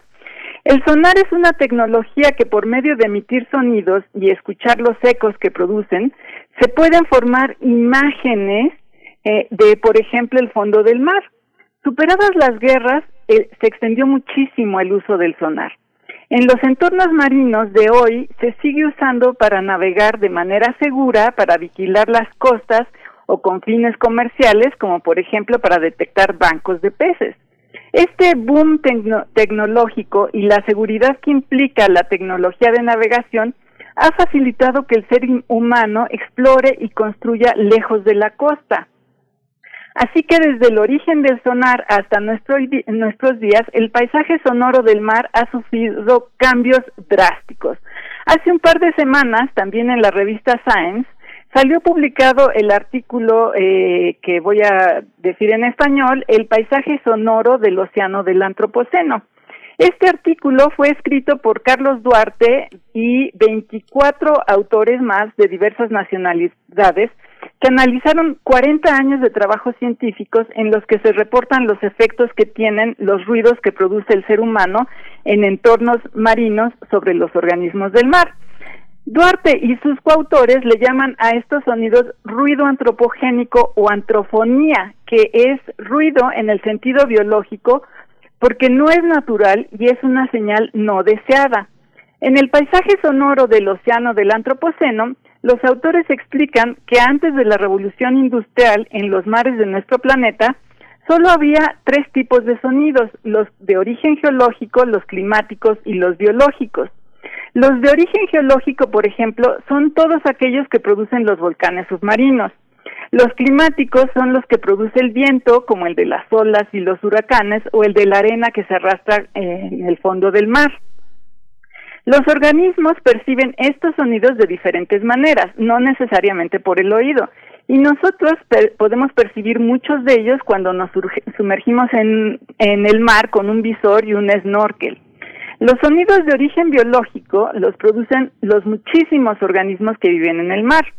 Además de las ballenas de la historia de los Pen, los autores de El paisaje sonoro del océano del Antropoceno utilizaron para sus análisis estudios de otros mamíferos marinos que se comunican entre sí por medio de los sonidos que emiten eh, y eh, eh, encontraron, por ejemplo, que algunos peces también producen sonidos cuando construyen sus nidos en el lecho marino y los animales que se arrastran por el suelo marino.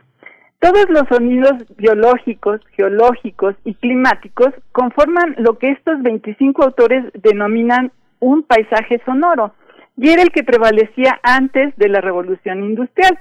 Ahora, dicen eh, Carlos Duarte y sus 24 coautores, los sonidos de la naturaleza se confunden o, son superados por las múltiples actividades de los humanos en las costas y en el mar. Por ejemplo, al sonido de siempre de los barcos se le suma la audición, eh, la adición moderna del sonar para ubicarse y ubicar los bancos de peces. También está el ruido de las explosiones y otros sonidos cortos de baja frecuencia que se usan para detectar petróleo y otros minerales. Yo no sabía que todavía hay detonaciones controladas de bombas que quedaron plantadas en el Mar del Norte durante la Segunda Guerra Mundial. Llegan al mar los ruidos de las construcciones en las costas y el que emiten actividades relacionadas con la construcción de plataformas petroleras y de campos de aerogeneradores marinos para producir energía eléctrica. Entonces, este nuevo paisaje acústico, el del mar del Antropoceno, como ellos también lo llaman, tiene el potencial de alterar los ciclos de vida de muchos organismos de diferentes maneras.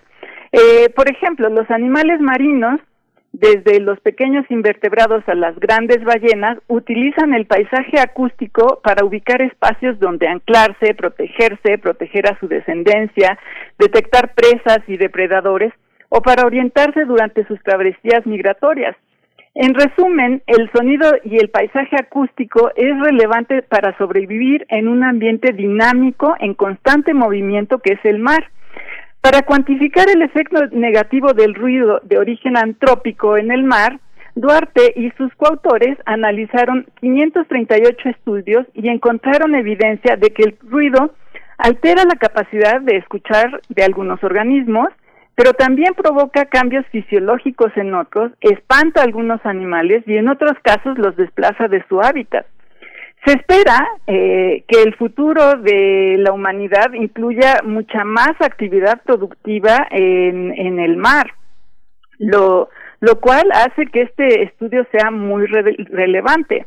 De acuerdo con Duarte y sus coautores, eh, para garantizar los océanos saludables es urgente considerar el ruido antropogénico como un contaminante más de los océanos y esperan que su estudio sea útil, eh, por ejemplo, para iniciativas como la el recién creado panel de alto nivel para una economía sostenible de los océanos, que es un panel firmado por los presidentes de 14 países, entre ellos el nuestro, que los compromete eh, a gestionar de manera sostenible el 100% del área oceánica bajo jurisdicción nacional, guiados por planes oceánicos sostenibles para el 2025. ¿Qué ideas tendrían nuestros radioescuchas y ustedes para contribuir a mejorar esta, este entorno acústico marino? Es un tema súper bonito, me parece.